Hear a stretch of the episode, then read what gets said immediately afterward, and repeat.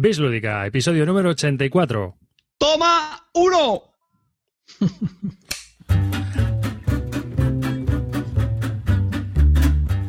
Hola y bienvenidos a un nuevo episodio del podcast de Bislúdica. Este es el episodio número 84 de un podcast dedicado a los nuevos juegos de mesa. Este que os habla y que está presentando el programa es David Arribas y conmigo también presentando de izquierda a derecha como siempre. El primero es Clint Barton. Muy buenas, Clint.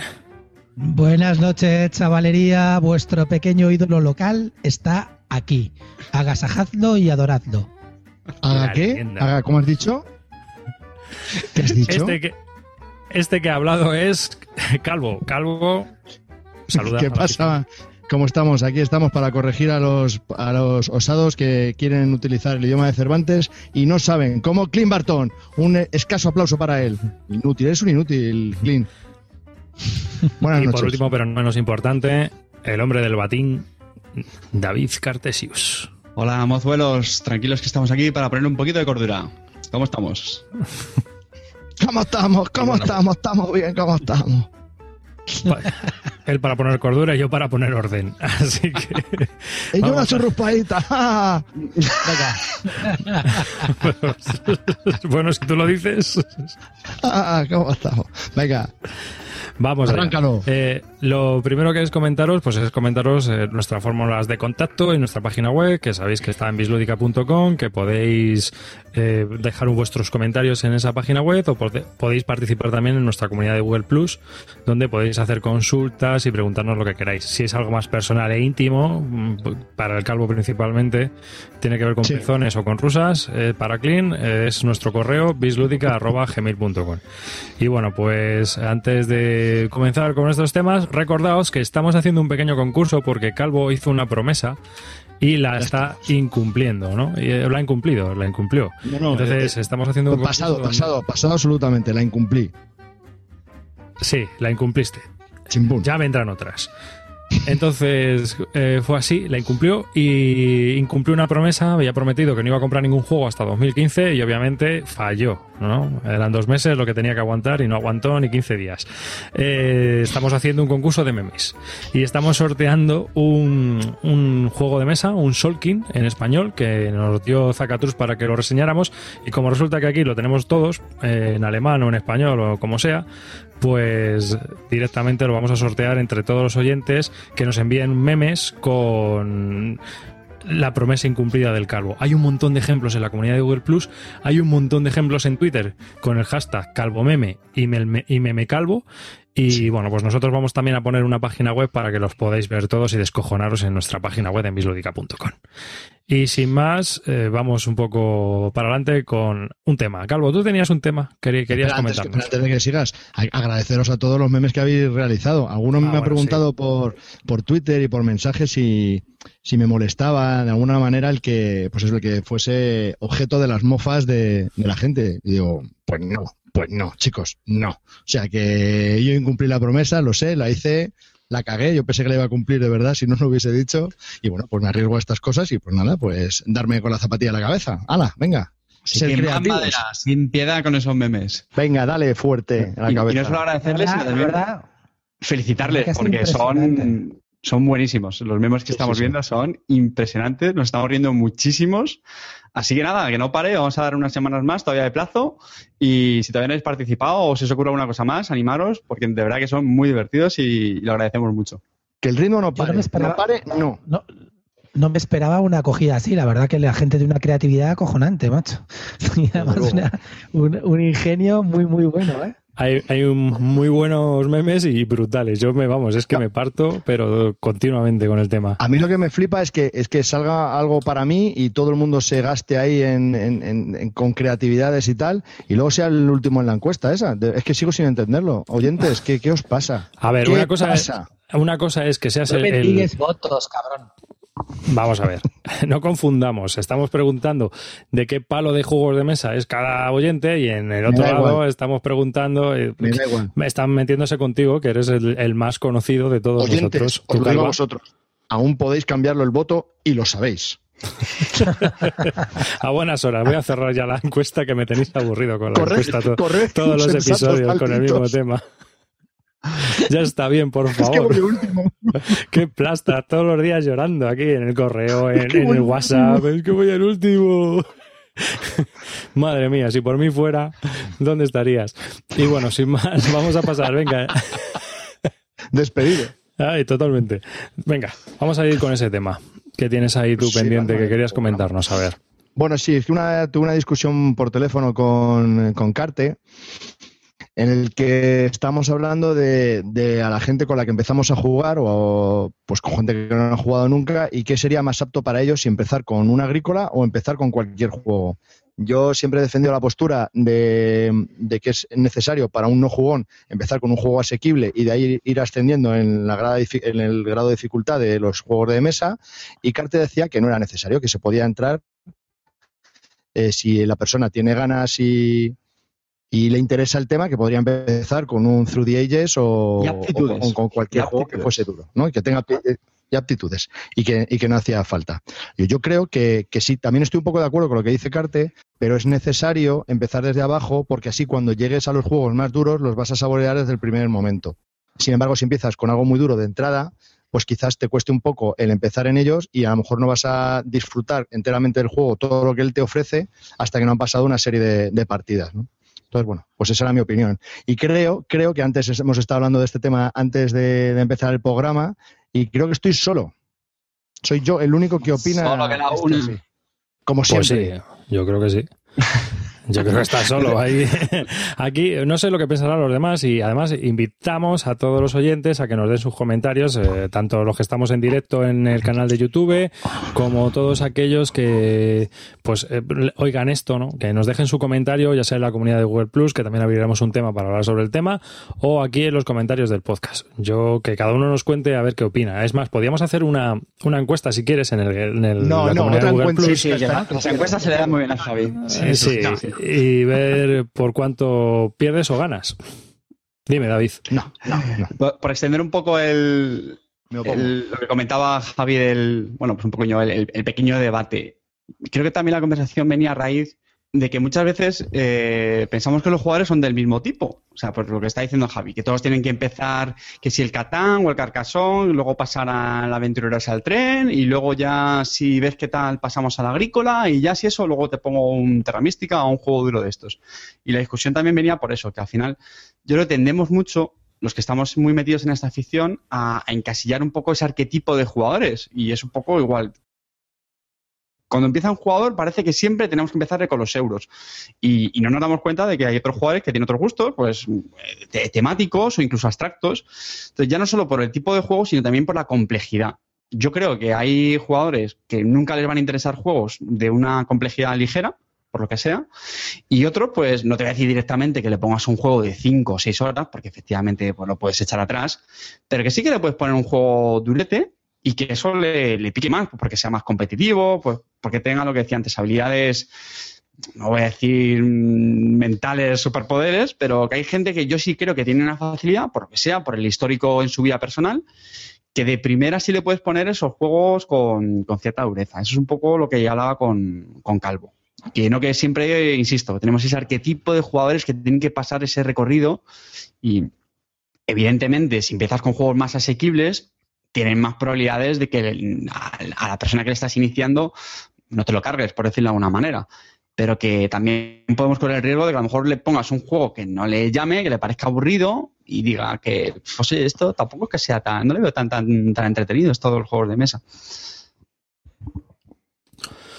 Yo opino, vamos, yo opino totalmente contrario a, a Calvo. Bueno, sí que puede haber gente, a ver, de todo hay, ¿no? Es decir, tampoco podemos ser específicamente opuestos en el sentido de que no, no, no, no, no, no es así.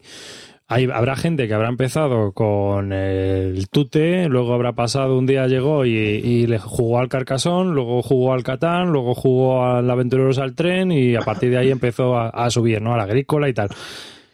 Yo no digo que no haya gente que haya empezado así, pero yo te digo que el que es jugón, el que es jugón, le puedes poner un Diemager y flipa en colores y, Eso, y eso. aunque no se entere de nada, al día siguiente le puedes poner un Terra Mística, porque yo sé de gente que ha empezado en este mundo de los Wargames jugando al War in Flames. Así, sí, sin entremés. ¿sabes? Sentarte y decir, venga, vamos a jugar al War in Flames. ¿Y esto qué es? De guerra. Pues venga, yo me apunto. Y estar ahí una semana liado. a 20 ver- a ver horas. cómo se- Sí, o más. O más. ¿Sabes? Y engancharse a los Wargames. A lo mejor no volvió a jugar a su- Estás- en, su puta, en su puta vida al War in Flames. Pero el tío ese ya entró de vena directamente a pegar cañonazos. Así de claro. ¿Estás hablando de Clint Barton? no, estoy hablando de mucha gente que yo conozco. O sea, yo, yo creo que, que quizás sí, haya gente que, sobre todo, y luego hay mucha gente, eh, por ejemplo, eh, y te puedo hablar de, de toda mi familia, ¿no? Toda mi familia juega, pero juega juegos ocasionales o familiares, y no ha dado ninguno el salto. Ninguno ha jugado un lejabre y cuando jugamos un Puerto Rico a todo el mundo le pareció muy complicado. ¿Sabes? Y en cambio jugamos a la alta que- tensión y a la alta tensión sí que lo, lo cogen bastante bien. Dime, Javi. Pero es que no quiero decir, no quiero decir que todo el mundo tenga que tener una progresión. Yo no he dicho eso tampoco. Yo he dicho que para llegar a disfrutar un juego complejo, si has tenido una introducción y un entrenamiento, te va a ser mucho más fácil eh, saborearlo cuando llegues a él. Pero mucha gente se queda en el Ticket to Ride. Le vale con eso, no quieren ir a más. Yo también tengo un juego con unos amigos que se quedan en los juegos, en los euros medios. Tampoco quieren llegar a más. Pero yo creo que Pero el que yo- jugón se queda Yo, con la experiencia. discrepar. Discrepa. Yo voy, a, yo voy a discrepar de todos, de todos vosotros. Yo, como siempre, un poco más polémico. Yo paso de iniciar a la gente. Estoy hasta los huevos del proselitismo. No me gusta nada. Odio meter a la gente en el vicio. Que para eso están las editoriales, que se encarguen ellas de buscar algún sistema para hacerlo. Estoy cansado, de verdad, de pegarme contra un muro y, verme rechazado en ese tema. Entonces, el que es jugón, si viene a mí, a mi casa, lo invito, encantado, y juega. Si toca un Antiquity, toca un Antiquity. Si, toca, si toca un Stone Age, un Stone Age. Lo que toque en ese momento, según el número de jugadores o lo que nos apetezca jugar. ¿Que no le mola? Pues que se vaya a su casa todos felices y contentos. Y luego nos vemos tomando whiskies o haciendo otra cosa, pero no jugando los juegos de mesa. Entonces, estoy ya cansado. Es que parece que es una actividad de la gente como nosotros tener que iniciar a los demás en el mundillo. Pues no, no. Yo ya tengo gente con la que juego. Tengo gente con la que juego, no quiero encontrar a más gente, si me lo paso Claro, de puta madre, no Pero eso es, lo, eso es lo que te iba a comentar, que eso es justo porque tú tienes ese grupo, pero hay muchas veces ocurre gente, pues un poco lo que hablábamos en el episodio anterior, del entorno de cada uno. Si hay gente que le puede faltar ese grupo, o porque tenga reuniones familiares con cierta frecuencia y piense que dice, joder, pues es que si las reuniones estas, en vez de estar aquí jugando a las cartas, eh, poco a poco les voy llevando a que jueguen otro, este tipo de juegos y tal, pues oye, eso que gano. Entiendo perfectamente lo que dices y que acaba cansando. A mí me ha pasado con algunos grupos y ahí sí que estoy contigo. Pues, pues bueno, ya está, lo dejas y ves que no te, merece, no te compensa el esfuerzo que haces, pues punto. Pero insisto, pero muchas veces también es por intentar ampliar ese abanico de gente con la que con la que poder jugar, ya está, no tampoco pierdes mucho. Yo De pienso que verdad, muchas si te veces pasa eso, y- si te- David, David, yo creo que si te pasa eso, busca un club, busca gente que hay por la ciudad, los sitios de las tiendas donde vayas a jugar, que vas a encontrar a gente mucho más receptiva. No tienes que forzar a la gente, porque mucha muchas veces, tío, no, yo me he encontrado casos de que me, veía forzando a gente a jugar, que te miraban raro, que te tomaban por un tío extraño, tío, decir, pero macho, ¿qué necesidad tengo yo de meterme en esta No, mierda? ahí totalmente Es de acuerdo. además Ahí Estoy- totalmente de acuerdo. está- o sea, es como la gente que dice, macho, ¿qué voy a regalar? ¿Qué juego le regalo a este que no sabe juegos? Pues no le regale ningún puto juego, tío. Re- co- Cómprale una corbata, unos calzoncillos o, o una petaca, yo qué sé, pero tío, de verdad, Clint- es obligatorio Clint, comprarle un juego. El, te- el tema, el tema no era, no era evangelizar sí o no. No estamos hablando de evangelizar a los no jugones, no estamos hablando de eso, estamos hablando de a que, que un- uno de los amigos de los que vienen a jugar a tu casa, que no conocía nada, que venga a tu casa a jugar a un, lo que te digo, si, e- si uno de los amigos que viene a casa Es- porque quiere jugar, le mola. Antiquity, pues ya está, como un dios. sí, lo que venga. Si viene, si estamos jugando el Stone Age, pues el Stone Age, lo que toque, coño, que toque un Through the Age, pues eres jugón, ha venido a mi casa a jugar, pues a lo que toque. No, pero yo, no creo que tengas que sacar el juego que toque. Yo, yo personalmente lo que procuro es intentar un poco calar a la persona eh, en base a sus gustos y lo que yo Eso creo que pueda decir. Eso es No, evangelizar. no me estáis entendiendo. Sí. Que no es- ah, o sea, evangelizar es una cosa muy clara, que es meter a la gente en la afición. Yo, lo que estamos aquí discutiendo realmente es. Estás adecuando los juegos a un... ya- No, un segundo, déjame terminar. Lo que estamos discutiendo aquí realmente es, una vez que ya te pones a evangelizar, dejando de lado los motivos si realmente quieres o no, es, ¿crees que es mejor seguir una progresión en dureza de juegos o no? Eso es lo que realmente estamos hablando aquí. Entonces, es lo que decíamos, que con juegos más asequibles pues vas a tener más probabilidad de éxito, seguro, pero que lo que yo, lo que yo único que yo digo es que creo que la gente tiene una serie de gustos y una serie de, vamos a decir, es que lo de capacidades me gusta mucho decirlo porque parece que aquí estamos con, vamos, que esto es algo del otro mundo. Pero que hay gente que por sí, por, por la forma que tiene, que crees que le puedes poner juegos más duros y que, le, y que le van a valer y le van a gustar y ya está. Bueno, yo, yo no evangelizo. O sea, directamente yo en eso estoy con Clint. Yo no evangelizo, paso de evangelizar. Me yo tampoco, ¿eh? Y tampoco, por ejemplo, o sea, yo en un principio a lo mejor hay gente que a lo mejor le regalo un juego para que conozca este mundillo, pero luego ya que me los pidan, o sea, que me pidan, oye, regálame un juego para Reyes, pero no. O sea, ya no sale de mí más evangelización. Y es más, como ya he regalado, yo cuando voy a casa de los familiares ya no llevo juegos. Directamente voy allí y jugamos a lo que tengan, si quieren jugar a algo. Ya está. Pero yo no llevo juegos. Ni llevo juego, ni evangelizo, ni intento convencer a nadie de jugar. Me da lo mismo. Claro. Me da lo mismo. Ibas a una cena y tenías que llevarte tus juegos obligatoriamente ahí forzado. ¿Qué me llevo? El Seven Wonders, eh, me llevo el, el Time's Up, no sé qué, pero qué mierda, tío. Si luego a la gente no le mola jugar, lo que quiere es beber y, y, y reírse, contar chistes. Si es que si es así, tío, es así, desgraciadamente es así. Y luego, ¿qué sentido tiene? unas, unas experiencias muy frustrantes, ¿eh? Pero yo creo que hay de todo. hay de todo. Clint, pero, Clint, pero eso yo creo que le pasa a la gente que, que, es como tú, ¿no? Que pues que no tiene ningún otro recurso para, para movilizar a la gente y divertir a la gente. Yo, por ejemplo, mm, puedo llevar juegos y se lo van a pasar bien y puede que no lleve juegos, hablo, se ríen la gente conmigo, ¿sabes? O sea, que yo te entiendo a ti, ¿no? Que, bueno, pues tú estás escaso de recursos y, y entiendo que tengas que recurrir a, lo, a, los juegos de mesa, pero bueno, y si pero, no, pues. Yo no, sé si normal, estaréis, es normal. yo no sé si estaréis de acuerdo conmigo, pero a ver, si tú eres aficionado a los juegos de mesa, lo que quieres jugar a juegos de mesa, pero todo el rollo ese de la evangelización y el trabajo que representa y no sé qué, hombre, puedes intentar hacer un, un, tiempo de evangelización con alguien, pero coño, dedicarte a ello, si yo lo que quiero es jugar, tío, y para jugar no quiero jugar todo, todos claro. los días al Call Express, no, al Call Express voy a jugar. Pero, coño, después de un Hyperborea o después de otros juegos. Sí, o sea, sí, está claro. A ver. Es que a mí me pasa una cosa, por ejemplo, tío. Llega un tío, no, soy aficionado a hacer maquetas de motos. Macho, te he traído la primera maqueta para iniciarte que solo tienes que pegar 350 fichas, de verdad. Tú imagínate que te lo hacen a ti, te dicen, métete la moto en el puto no, culo, cabrón. No, estás, yo creo que estás poniendo un caso... ¿Quién, tío, que tendrá que ver a con no aplica, que no aplica. Esto es como cuando comparaste con el Toilet de Struggle, ¿no, Clint? Sí, muy bien, muy bien, vale. Yo, pero bueno, invito ahí, yo, creo. yo, invito a que la gente deje sus comentarios también en el blog y que nos den también sus comentarios los que estén en YouTube en directo y, y luego eso los comentamos. Pero vamos, que yo creo que aquí cada uno pues tiene un poco de pff, lo que quiera él creer o, sus, o, bajo sus propias experiencias. Así que nada, pasamos a... Había otro tema por ahí que querías comentar tú, Clint, ¿no? Creo recordar.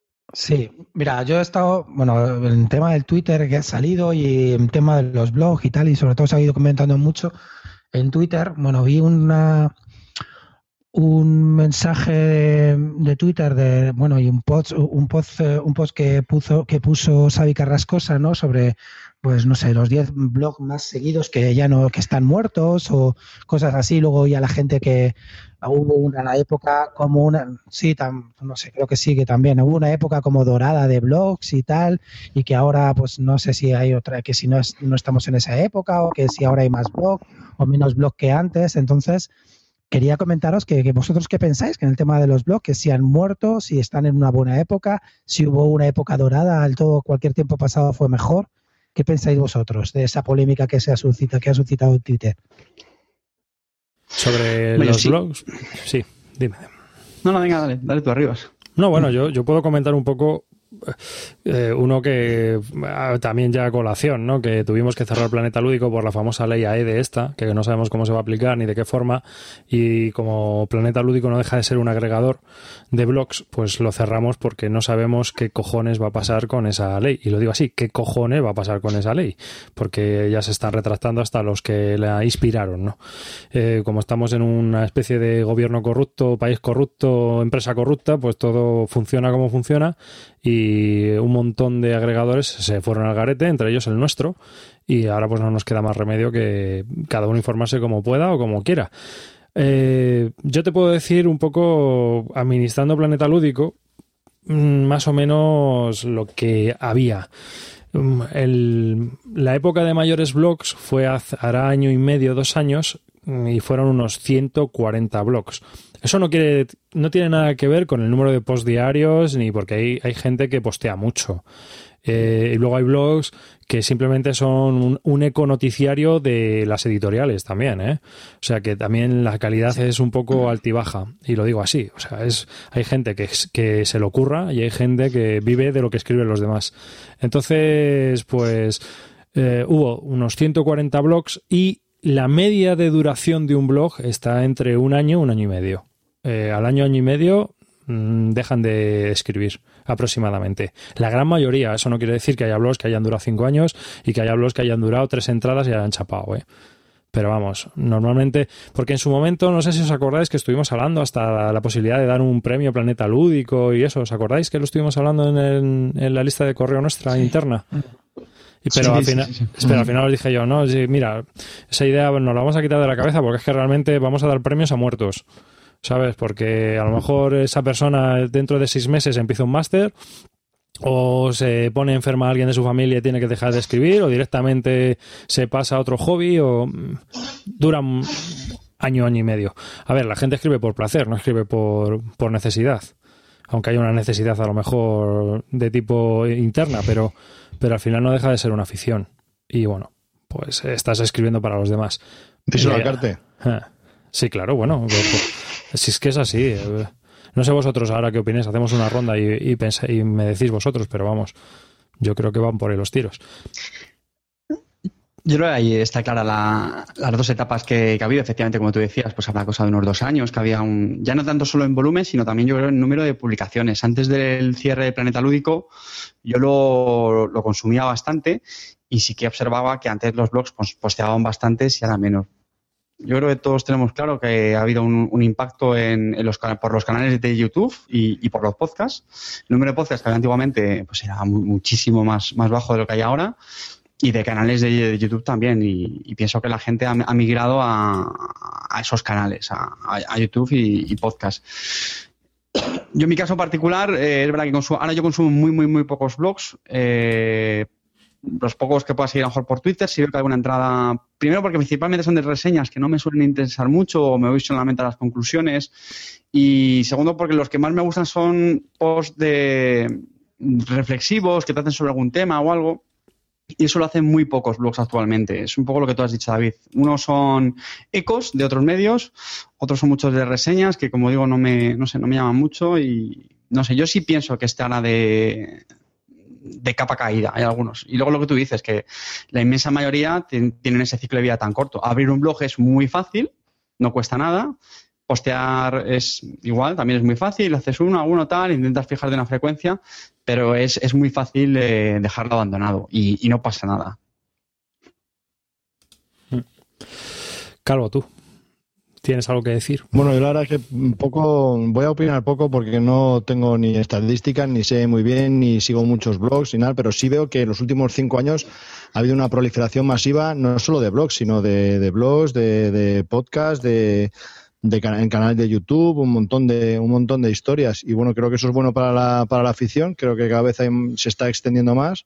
Y bueno, no sabría decir si ha disminuido la cantidad de blogs, pero sí veo que hay más movimiento dentro del mundo del juego de mesa, tanto por nosotros que somos los que lo creamos, como también diseñadores de juegos, editoriales, no sé. Hombre, Tampoco me preocupa en exceso que decaigan un poco los blogs, si es cierto ¿eh? que están decayendo, que no lo sé. yo, a ver, en número no creo, ¿eh? A lo mejor se están abriendo nuevas medidas de, de comunicación. Hombre, No yo sé. llevo, yo llevo un mes sin, sin controlar el tema y sin monitorizarlo, pero eh, te puedo decir que el, el pico fueron 140 blogs, el valle fueron 90, pero siempre la media son 100 unos 105, 115 blogs de media siempre en Planeta Lúdico, o sea que cuidado. Mm, hemos tenido un pico muy alto, pero también eh, la media, o sea, cuando desaparecen blogs, a los 15 días aparecen tres o cuatro nuevos blogs. La gente que, que entra en la afición le apetece escribir de esto. Cien- bueno, 100 blogs de media, pero con actividad real yo creo que no llegaba tanto. Lo que A ver, pasa es que, claro, que David, Yo creo que no- le dejábamos un tiempo de vida, ¿no? Corrígeme, de un año me parece. No, seis meses eso- eh, al final, ah, para, para no cargar bueno. al servidor. cuidado. Claro, pero eso al final, eh, digamos, como que facilita pero- que un blog Pero es que esté, cuando había. esté presente, pero no activo, ojo. Pero cuando Es había que- 140 blogs, estamos hablando de lo mismo. O sea que todo el mundo corre con las mismas botas de elfo, ¿sabes? Ya, pero a lo que voy es cuando, cuando yo me acuerdo, cuando yo leía Planeta Lúdico, ¿Qué? ¿Pero qué mierda de símil es ese? Todo el mundo corre con la misma bota de elfo, Pero, pero vamos a ver. Pero, pero qué mierda es esto. ¿Pero son Nike? ¿Pero son Si, hubiera- Nike o qué si son? hubieras jugado al rol, sabrías de qué iba la historia. A la tira. O si, o si leyeras a Terry Pratchett. A ver, no me jodas. hay que, hay que engancharlo a Menos mal que has saltado tú. Menos mal que has saltado tú, tío. No sabía qué decir.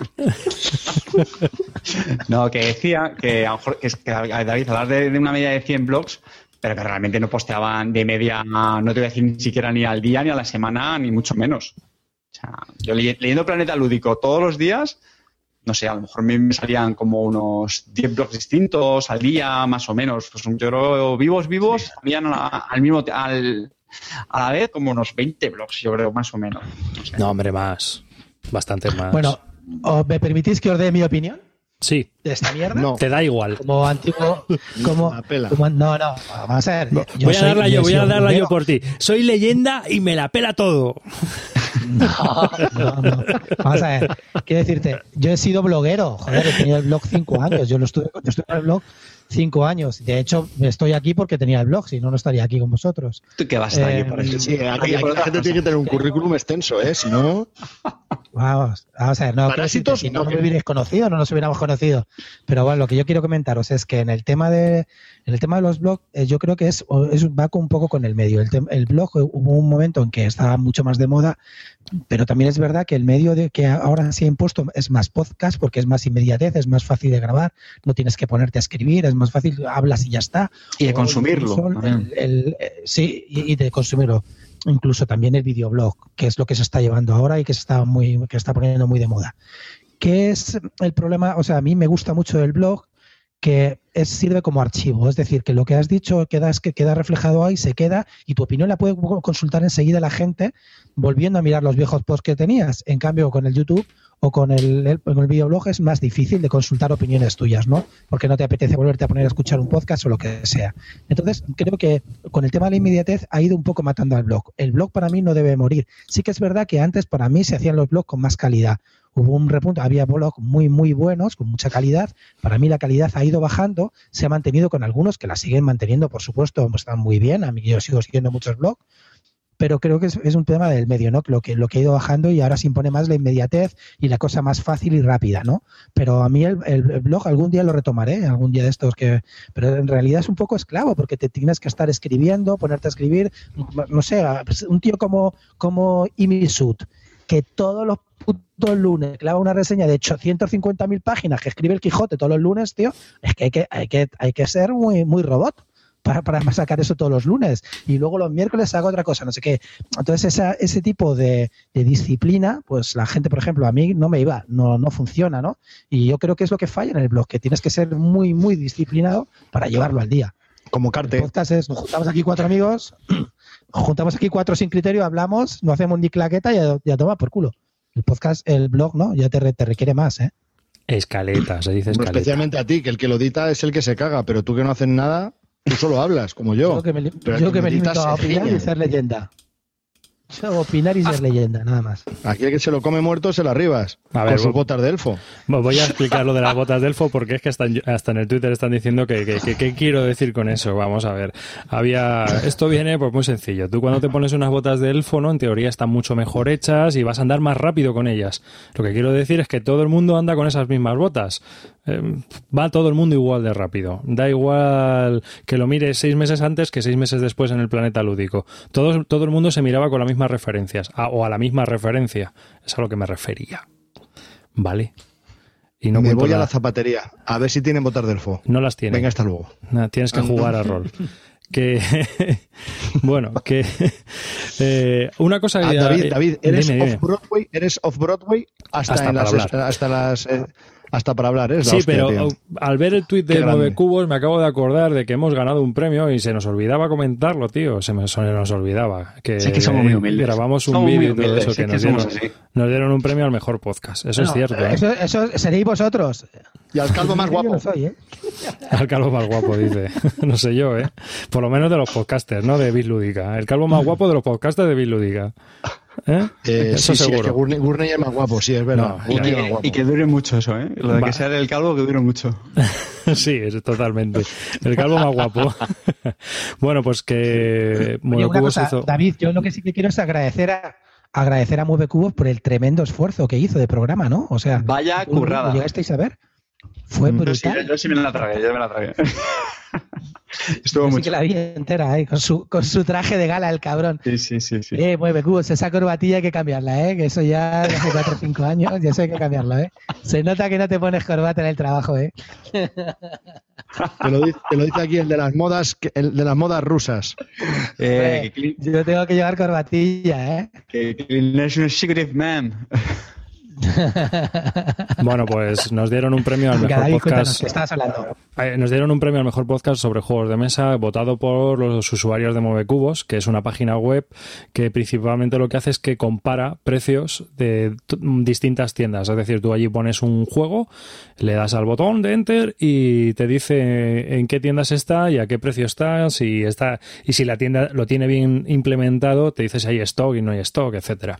Está bastante bien, es una herramienta muy útil y mucha gente la utiliza para, para, pues, para mejor precio de un juego o para buscar juegos en distintas tiendas y demás. No sé, o sea que muchas gracias a todos los uh, usuarios de Movecubos por votarnos como mejor podcast, ¿no? Ahí. Y cerrando ya el tema este de, de los blogs, eh, que añadir, yo sinceramente, yo es que lo veo un poco como siempre, mayor, menor calidad, pero vamos, eh, cada vez eh, son distintos. Yo es que creo que es eso, la gente pues va, va reciclándose y ya está. ¿Sabes? Algún día Bislúdica desaparecerá por, por causa de fuerza mayor, es que esto es así. Igual que otros podcasts, igual que otros vídeos, etcétera. Esto es, es un ciclo y no, no queda más narices que hacerlo así. Mira, has dicho que algún día Bizlúdica Bizlúdica desaparecerá y el calvo se acaba de pirar, macho. Sido- Bueno, pero también le tiene por ahí. Uy, y este aparece por ahí en vídeo con un glow. ¿Qué hace? Bueno. Pues nada, vamos a, si queréis, em- terminamos ya los temas y empezamos a hablar de lo que venimos aquí a Bislúdica, que es hablar de juegos. ¿De acuerdo? Ay, ay. Ahí, venga. Que, Clint, ¿qué- ¿quieres empezar tú, hijo mío? Los demás nos Vale. vamos recolocando. el- Yo el- voy a empezar. Primero voy a empezar con unas risas, ¿no? Yo tengo. Hoy voy a hablar de fundamentalmente de tres juegos. Voy a hablaros de. Bueno, pero iremos alternando, pero voy a hablaros de Blackfeet, que es un juego nuevo que he estrenado y que ha habido ha sido la risa del personal. Y luego de otros dos que, de juegos a los que hablamos después de unas partidas y quiero volverlos a volver a hablar de ellos una vez jugados más, que siempre nos quedamos con las reseñas de unas primeras partidas y nunca volvemos a ellos a retomarlos. Entonces quiero hablar Blackfleet, del Sanguo y de em, y del Capitals otra vez, ¿vale? Entonces voy a empezar con Blackfeet. Blackfeet es un juego de los mismos que hicieron Splendor. Es de Cowboy. Es, eh, Vamos a ver, la compañía es Space Cowboys. Sí. La Y esta es Ah, no, un- ficha el, diseña- el diseñador es Sebastián Blesdale. Es un juego para tres o cuatro jugadores. Mira que esa, mira que esa cifra me gusta poco, macho, lo de tres o cuatro. Eh, es un juego de una horita de duración y es un juego familiar, aunque la ficha de la BGG vas a tener que tiene lo de mayores de 14 años por un rollo de que si es menor de 14 años y se publica en Estados Unidos tiene que llevar no sé cuántas guías pedagógicas y, su, y narices varias. Bueno, que es un juego familiar. Así que nada, cuéntanos. Bueno, pues cometí otra vez el error de, después de, como os he contado mi experiencia con las evangelizaciones, de comprarme un puto juego familiar que me toca las narices. Entonces, bueno, ya qué pasa, pero oye, Empieza siete gente- veces con la misma piedra. claro, podréis decir lo que queráis, pero yo soy honrado. Digo lo que me Eso pasa. se lo dices a tu mujer cuando discutes con no ella. me importa hablarlos. ¿Eh? Sí, eso eso se lo también. dices a tu mujer cuando No discutes con hablarlos. ella. Hay gente que comete fallos y que los esconde. Yo los publico y los digo claramente. Sí, vuelvo a cometer el fallo de comprarme un puto juego diciendo, ay, mira esto, pues podríamos jugarlo cuando sea una sesión más ligera. Error. Bueno, una sesión más ligera al Kanban. bueno, entonces me lo compré. El juego, ¿cómo es? Está de componentes, es espectacular. Sí, estoy viendo fotos y es, con bueno, una calavera. El tablero se nota que está hecho demasiado por ordenador, no está mal, es muy grande. Los barcos son chulísimos. El inserto, ya os digo que tiene el dibujo de una calavera donde vas metiendo. Las cartas para mí es- están demasiado hechas por ordenador y se me, no sé, ahí no me, no me, no me acaban de convencer, pero bueno, a la gente les gusta, ¿no?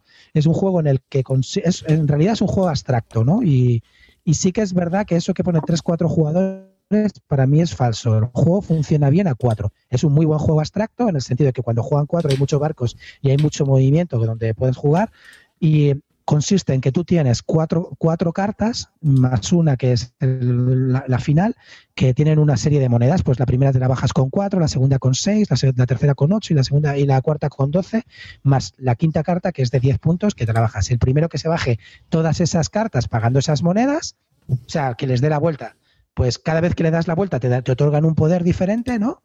Pues el primero que se las baje gana. No tiene más el juego eso, ¿no? Entonces consiste, pues, es- en mientras, mientras vas moviendo tus barcos, eh, co- cogiendo mercancías de un puerto y llevándolos a otro puerto que te dan monedas, o asaltando a los, a los barcos de los demás con tu barco pirata, porque tú tienes un barco pirata y un barco mercanta. Con el barco pirata asaltas a los demás y les quitas los cubitos y luego entierras el tesoro en una isla y te dan monedas por enterrarlo. El que cuando tenga monedas, desentierra, eh, eh, levantas una carta y así. El juego, ya digo, está bien, hay mucha interacción, si hay mucho movimiento de barcos, claro. ¿Cómo se produce eso? Con muchos barcos, con cuatro jugadores. Con tres se nos quedó algo corto. Empezó muy bien, pero luego no había movimiento de los barcos, ¿no? Pero el juego, ya te digo, que como familiar, la verdad que está bastante bien. La única pega que le pego, que le pongo, es que las cartas llevan texto. Y al llevar texto las cartas, pues con los críos ya es más difícil de jugarlos y además estaba, es- está en inglés. El texto es facilillo, pero tiene texto bastante, ¿no? Entonces, bueno, pues eso es un poco, veo más un filler para gente un poco más mayor y que controle algo de inglés. Es verdad que creo que han hecho unas pegadas en español, mm, un colombiano ahí en la, en la BGG, en la BGG y, y nada, mm, le digo, muy buen juego. Dime, dime, Calvo. Tres palabras te voy a decir eh, con una pregunta. ¿Y lo de venta? No, ya, lo- ya está vendido. Pero vamos a ver, ya está vendido. Ya está. Hombre, es que yo, yo lo sabía, yo antes sabía de que. Lo vendí antes de jugarlo, fíjate lo que te digo. Lo Vamos, vendí antes que- de comprarlo incluso. Sí, sí. Fíjate. Yo cuando vi, yo cuando vi la foto de que se lo había comprado dije, "Ah, este con un familiar, ¿qué hace? Pero vamos, yo, yo una pregunta que te quiero hacer. Eres un eh, igual que otros diseñadores de este hombre, como por ejemplo Underground, que es el diseñador de Underground, el juego este del metro de Londres, ¿tiene AP a veces brutal? ¿O te quedas así un poco pensando en las puñeteras rutas?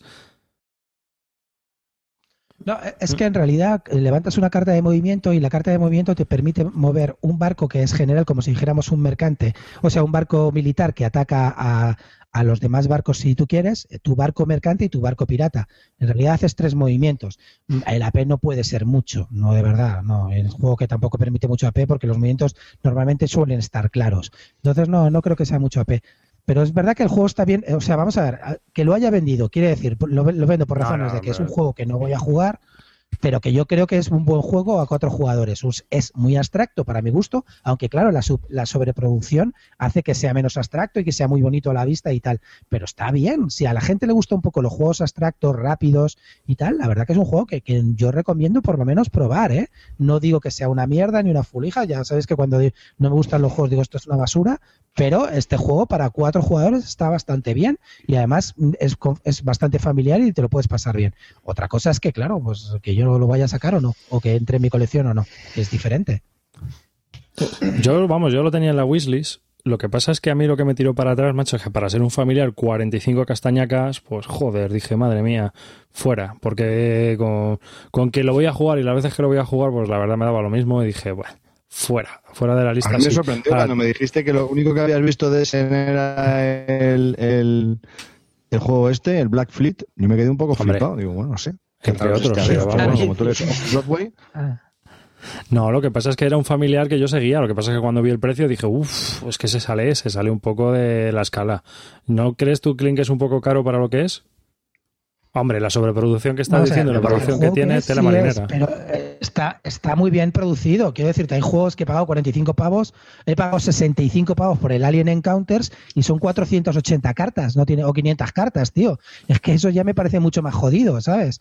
Entonces, no sé, es que por 45 pavos sí, a lo mejor es un juego caro, pero si tú lo vas a jugar con tu familia, es, Sí. es muy, muy, muy vistoso para jugarlo con la gente. Entonces, pues hombre, yo qué sé, si te vas a gastar 45, pues hay gente que se gasta 45 en, en, yo qué sé, en el en este juego del- de los enanos y de los magos de, de Edge, ¿cómo se llama este del el que conquistas? Cuidado lo que dices, ¿eh? Arcadia Quest. Sí, joder. No, no, este, este que, que vas con, es que tipo RIS, que vas entrando en el tablero, cambias de raza, Small World, pasas a la Small agencia, ¿cómo se- El Small World, Small pues eso, ese también vale 45.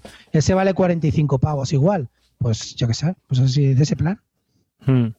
Mm. Hmm. Ya, pero bueno, Smart World yo le veo que puedes jugar que- más. Es caro, es caro para ti, una colección cara. Tú tienes una colección de muchísimos juegos. Pero si eres un familiar que esté bien, tampoco tienes muchos juegos, gástatelo sin problemas porque merece la pena, está bien producido y ya está. es lo que yo quería saber, no si el juego merecía la pena gastándote los 45 en las dos. Vale. Esa era mi pregunta. No sé si hay más. David, ¿algo que decir? No, la verdad es que no. Eh, le estaba echando un ojo a las fotos y, efectivamente tiene muy, muy buena pinta. Y sobre precio, yo creo es lo que dice Clint, yo creo por lo que trae y oye, el juego está bien. Eh, a mí lo que más me echaría para atrás es lo que tú has dicho, Clint, el, el tema de las cartas, efectivamente, ¿no? que además están en inglés y tal. Pues si hay gente que no lo domina y es un familiar, pues puede ser un, hándicap. Pero tiene. Y, pero es divertido y tal, son de estos que te echas risas o. Clint, ¿El qué? ¿El qué? ¿El qué? ¿no? Se ha dormido, se ha dormido. No, vamos a ver. Que que Yo este es de los que te echas así risas o bueno. No, no, no, no, no, no, no, no es, no es, no es. El que tienes, que también otro gran error que me compré fue el Mysterium, que se dicen que sí que es de echarse risas, que tienes que averiguar, es mezcla la- las mecánicas del Cluedo con el Dixit. Sí. Entonces este lo probaré también y estaros atentos al, hilo de venta, chicos. Pero ese no lo has jugado todavía, ¿no? No, aún no lo he jugado, pero ese creo que tienes que estar con ba- bastante gente. El otro día dijo Kabuto una cosa para ese juego, porque el juego consiste en que uno hace fantasma, ¿vale? Y los, los otros, las otras personas que están jugando, con unas cartas que les vas dando el fantasma a cada uno, tienen que averiguar el asesino en el sitio y con el arma, ¿vale? Y claro, la- las interpretaciones son varias. Pues la peña lo que hace para que el fantasma no ponga caritas y puedas ir deduciendo, le ponen una sábana con dos agujeros, como si fuera un fantasma, para que no enseñe la cara. Que me ha parecido una genial idea, ¿sabes? Porque así por lo menos no, no puedes dar ninguna pista con las caras, porque hay mucha gente que carita o, o tal, le pones la cara, la- el careto ya, el, el traje de fantasma adecuado, pues puede ser, puede ser más gracioso. Pero ves. ¿Puedes sí grabar la sesión, Clint? ¿Puedes grabar la sesión? Sí, lo haré por ti, Calvo, en, en bolas, además. Claro, No, solo no, lleva si- la si sábana en la quiero- cabeza. Quiero que te ponga la sábana de fantasmas. Y yo lo que quiero es que te pongas la sábana. A mí no te. Pues si vas en bolas debajo, a mí me da igual. Oye, la- lo voy a hacer, ¿eh? Os haré una foto de la sesión, no os preocupéis. Y estaros Bueno. atentos al hilo de venta después. Bien. Eh, hemos estado hablando de Black Fleet, un juego de Sebastián Blesdale publicado por Escape- Space Cowboys y por Asmodee, de 3 a 4 jugadores, un familiar bastante recomendable, según Clean, y que podéis conseguir por 45 euros. Eh, venga, David, hablas tú ahora de Deus. Venga, pues yo quiero hablar de Deus, un juego de Sebastián Dujardin, editado por Pell Games, bueno, también por, por Heidelberg, la editorial alemana, ¿no? Que es un poco la que suele editar los juegos de Fantasy Flight ahí en Alemania. Per Games. Y, y un juego que ha salido este año en, en SN de, bueno, este año en, en el pasado, sin quiere decir, en 2014, de 2 a 4 jugadores y unos 60 minutos de duración que se ajustan bastante bien. ¿vale? Esto es un juego de los, de los que tenían en el radar este, este Essen y, nada, me, me estuve leyendo el reglamento, muy, muy cortito, reglas muy, muy sencillas. Ahora comentaremos un poco sobre cómo va. Y, bueno, me, me gustó y nada, para, para la saca le he dado bastantes meneos, porque como digo, pues siendo una duración muy cortita, pues es, es fácil sacar la mesa y se explica enseguida. Y, bueno, la verdad es que quería comentarlo por, por las impresiones de estas partidas. Los componentes están, están bastante bien. Son, sobre todo, trae tiles, o sea, losetas típicas, losetas que no son las mm, las hexagonales de siempre, pues por ejemplo como la del Mage Knight, sino que son así como redondeadas y un poco, un poco extrañas, y que dentro tiene una serie de, de regiones de diferentes, que producen diferentes tipos de recursos, pues está típico madera, barro y todo eso. Luego, cada jugador tiene un set de tokens, de edificios, que algunos están orientados a producción, otros a dinero, otros son militares. Y además tenemos los templos, que son, nos dan puntos al final de la partida. Entonces, y luego están las cartas. Las cartas están asociadas a estos edificios que, comento. Y el juego es muy, muy, muy sencillo en tu turno. Básicamente, dos opciones. Una, o construyes un edificio con cartas que tengas en la mano, ¿vale? Pagando los recursos. O haces lo que se llama una ofrenda a los, a los dioses romanos, que es sobre lo que trata el juego, para, para recuperar más cartas y más, y más tokens de, de edificio. Es un juego que tiene cierta interacción en el, en el mapa, porque vas construyendo los edificios y claro, cuando tú ya construyes en una zona, mm, evitas que otros construyan ahí.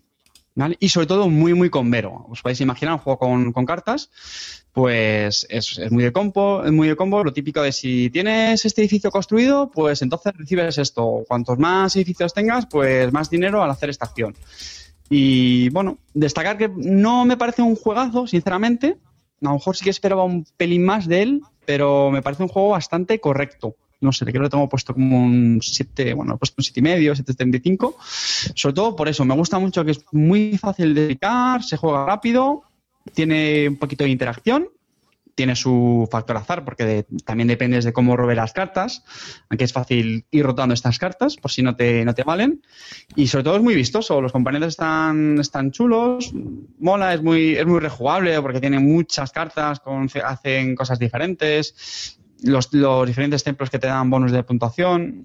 A mí me, me gusta, sinceramente, me parece recomendable. Mm, Solo, no tú que le lo has ves jugado. de- Yo, yo- Bueno, yo quería comentaros el, el- el único juego que se ha comprado, del único juego que se ha comprado Eh, Carte. Digo, en- no, perra. ya estamos. ya No, es que el otro te lo dije yo y te dije, cómpratelo tú, por favor. O sea, que solo se ha comprado uno realmente porque el otro lo empujé yo a comprárselo. Luego Es hablamos así, de lo que me he cocodrilo gastado. sacamuelas. Luego, luego hablamos de lo que me he Sí, Netrunner, en Netrunner, que sí, en Netrunner. Que espera, no es pesado. Eh, Tú, tú has venido aquí a hablar de tu Netrunner. Bien, entonces, pues quería comentaros mi, mi experiencia. A mí es un juego que me gustó bastante. Lo que pasa es que lo comparo, la gente ha tendido a comparar un poco con el Ginkopolis. Yo creo que no tiene nada que ver, pero sí te deja una sensación un poquito parecida. Y para mí es un medio punto por debajo del Ginkopolis. Me sigue pareciendo más interesante las mecánicas del Ginkopolis que este. Entonces, sí me gusta, me parece que está muy bien, es un siete y medio para mí, pero mm, no me negaría a jugar, pero sí, sí me gusta, pero no, no, no, como ha dicho él, no me parece que sea un juego 10. Está bastante bien, sí, sí, yo lo recomiendo, la verdad, está bien. Sí, lo del Genkopolis es cierto. Ay, perdona, Clint, dale. No, no, di, di cuenta, cuenta del Jingo. No, que eso, que es verdad que, bueno, porque decir que este autor, eh, Sebastián Dujardin, es, es uno los tres que hizo el Troyes y otro de estos tres es Xavier George, que es el autor del Ginkopolis. Y bueno, aparte los dos juegos son de la misma editorial, de Pell Games. Y es verdad que se ha comentado varias veces que si se parece mucho o no, mm, tiene algo que recuerda y es que cuando tú bajas, en ambos juegos, cuando bajas una carta, recibe las bonificaciones de las cartas que tenías bajadas previamente. En eso sí tienen en común. Pero luego la forma de jugarlos es verdad que es distinta. A mí Incopolis es un juego que me gusta mucho y entre cuál elegir, no lo sé. A mí de Incopolis no me gusta, que creo que lo hemos comentado otras veces, que dependes un poco de las losetas que vayas robando. Si no te salen números muy buenos, tal, creo que estás un poco vendido. En este juego, en Deus, es verdad que también se puede decir que si no te tocan edificios que necesitas ir sacando, te pasa algo parecido, pero la diferencia que veo es que es mucho más fácil ir rotando esas cartas. ¿Vale? Porque como decía, una de las segunda opción que puedes hacer, o sea, construir, o es quitarte de las cartas, robas nuevas y consigues además otras cosas que te dan las cartas. Eh, no sé, veo también que tiene más interacción el, el Deus, el posicionamiento que tienes en el mapa es muy importante, cómo vas poniendo los edificios para cortar, eh, digamos, a los, a los otros. Y la lucha por los puntos de victoria, hay unos pueblos que son de bárbaros que te dan puntos de victoria, tienes que ir rodeándolos. Mm, Yo creo que me quedaría con Deus, sinceramente. Me, me gusta un poquito más. Mm, Yo eh, lo que he jugado este juego, solamente lo he jugado por Yucatán y eh, llevaré unas 15 o 20 partidas. Y empezó muy bien, me gustó muchísimo y ahora cada vez me gusta menos. De hecho, me aburre más, me aburre soberanamente. No sé si es por los turnos del Yucatán, no tengo ni idea, pero cada vez me aburre más. Los combos ni me divierten ya hacerlos, me parece muy mecánico y cada vez que lo juego, la verdad que me aburro más. No, no es un juego que cuando estoy disfrutando, cuando estoy jugando, eh, lo que siempre os comento. A mí me gustan los juegos cuando yo lo estoy jugando digo, joder, qué bueno es este juego, macho, qué bien está implantado esto, tal. Este, los combos me dan igual, lo voy haciendo, pam, pum, como van saliendo no, no lo disfruto. Entonces, cada vez me, va, me fue gustando menos y ahora mismo llegó un momento en que las partidas las estoy intentando salir de ellas como sea porque no quiero jugar más. Me pasó lo mismo con el Mirmes. No me empezó muy bien, pero conforme lo iba jugando más me iba gustando menos. Pero que es verdad que tiene un montón de gente. Ahí tienes a Murudokus y a toda su caterva de admiradores que, que le flipa a mogollón y que piensa que es el juego del siglo. Pero para mí, para mí no. O sea, me parece me parece un juego que es correcto, nada especial, ni siquiera para mí es un 7, es un 6 y medio, un 6, 6 y medio, como mucho, y ya está, bien producido, pero vamos, de los de Pale Games, para mí por ahora los, el peor que ha sacado Pale Games. Y mira que es una editorial que me encanta, como ya sabéis, casi todo el mundo, ¿no? Entonces, pues no sé, de más a menos, ¿no? o sea, yo creo que un juego tiene su recorrido. Si le das mucha caña, efectivamente ya las cartas te las, las vas teniendo muy trilladas y es verdad que no, tiene una curva de aprendizaje muy, muy alta. Es un juego muy, si me apuras, un poco táctico de ir amoldándote a cómo te vas posicionando en el tablero y cómo van haciendo los otros, las cartas que te van entrando, pues ir sacándoles el mayor beneficio. Y entiendo perfectamente que si les da tantos meneos, pues a la larga no, tantos no, 15 o 20 partidas por, por internet, que eso no es mucho. 20 partidas en euro, yo creo que son bastantes. También te digo que yo creo que no es un juego idóneo para jugarlo online, yo creo, porque es que una cosa que me gustó mucho, que no he dicho, es que apenas hay entreturno. O sea, es que el entreturno es o te quitas de las cartas, te descartas, eh, o construyes edificio, chimpún. Y eso es bastante rápido. No, prácticamente no tienes apenas juego. Entonces, eso jugarlo online, que tardes en hacer tu turno y en decidirlo unos segundos, esperar que te vuelva a tocar, yo no creo que sea el, más idóneo. Yo he oído muchas quejas con la suerte. digo que. Perdón, eh, yo, he oído muchas quejas con la suerte de, la, de robar las cartas. Sí, que aunque, sí, estoy de acuerdo. ¿eh? aunque te descartes y vuelvas a robar y eso mitiga un poco el azar, pero que muchas veces tus combos dependen de una carta que no sale. O tus recursos, te has montado un chiringuito que no funciona porque no te ha salido la carta que debe funcionar, hacer funcionar ese chiringuito. Y lo he oído a varias personas y es más, estuvimos grabando un podcast de días de juego, que estuvimos hablando de algunos juegos y tal, y, los que estaban conmigo estuvieron hablando de Deus, y esa era, una de las principales quejas, que el juego tiene mucho azar para, para lo que es. Es, la, una, la principal queja que, hubo. No sé vosotros si... los juegos no son divertidos, tío que hay combos divertidos. Tú cuando juegas a un fel y te empiezas a combar y hacer tal, no sé qué, y vas a tal, es mucho más divertido que estos combos de aquí, macho. A mí la verdad que estos combos, coñazo. El es divertido, vete a parla ya. Hombre, combos, combos divertidos son como los divertidos son en, el Runner, por ejemplo. Y el Rey for the Galaxy. no, pero yo es, David sí que lo, sí lo comparto. Tiene, a ver, es un juego de cartas. Todo juego de cartas pues tiene ese componente azar.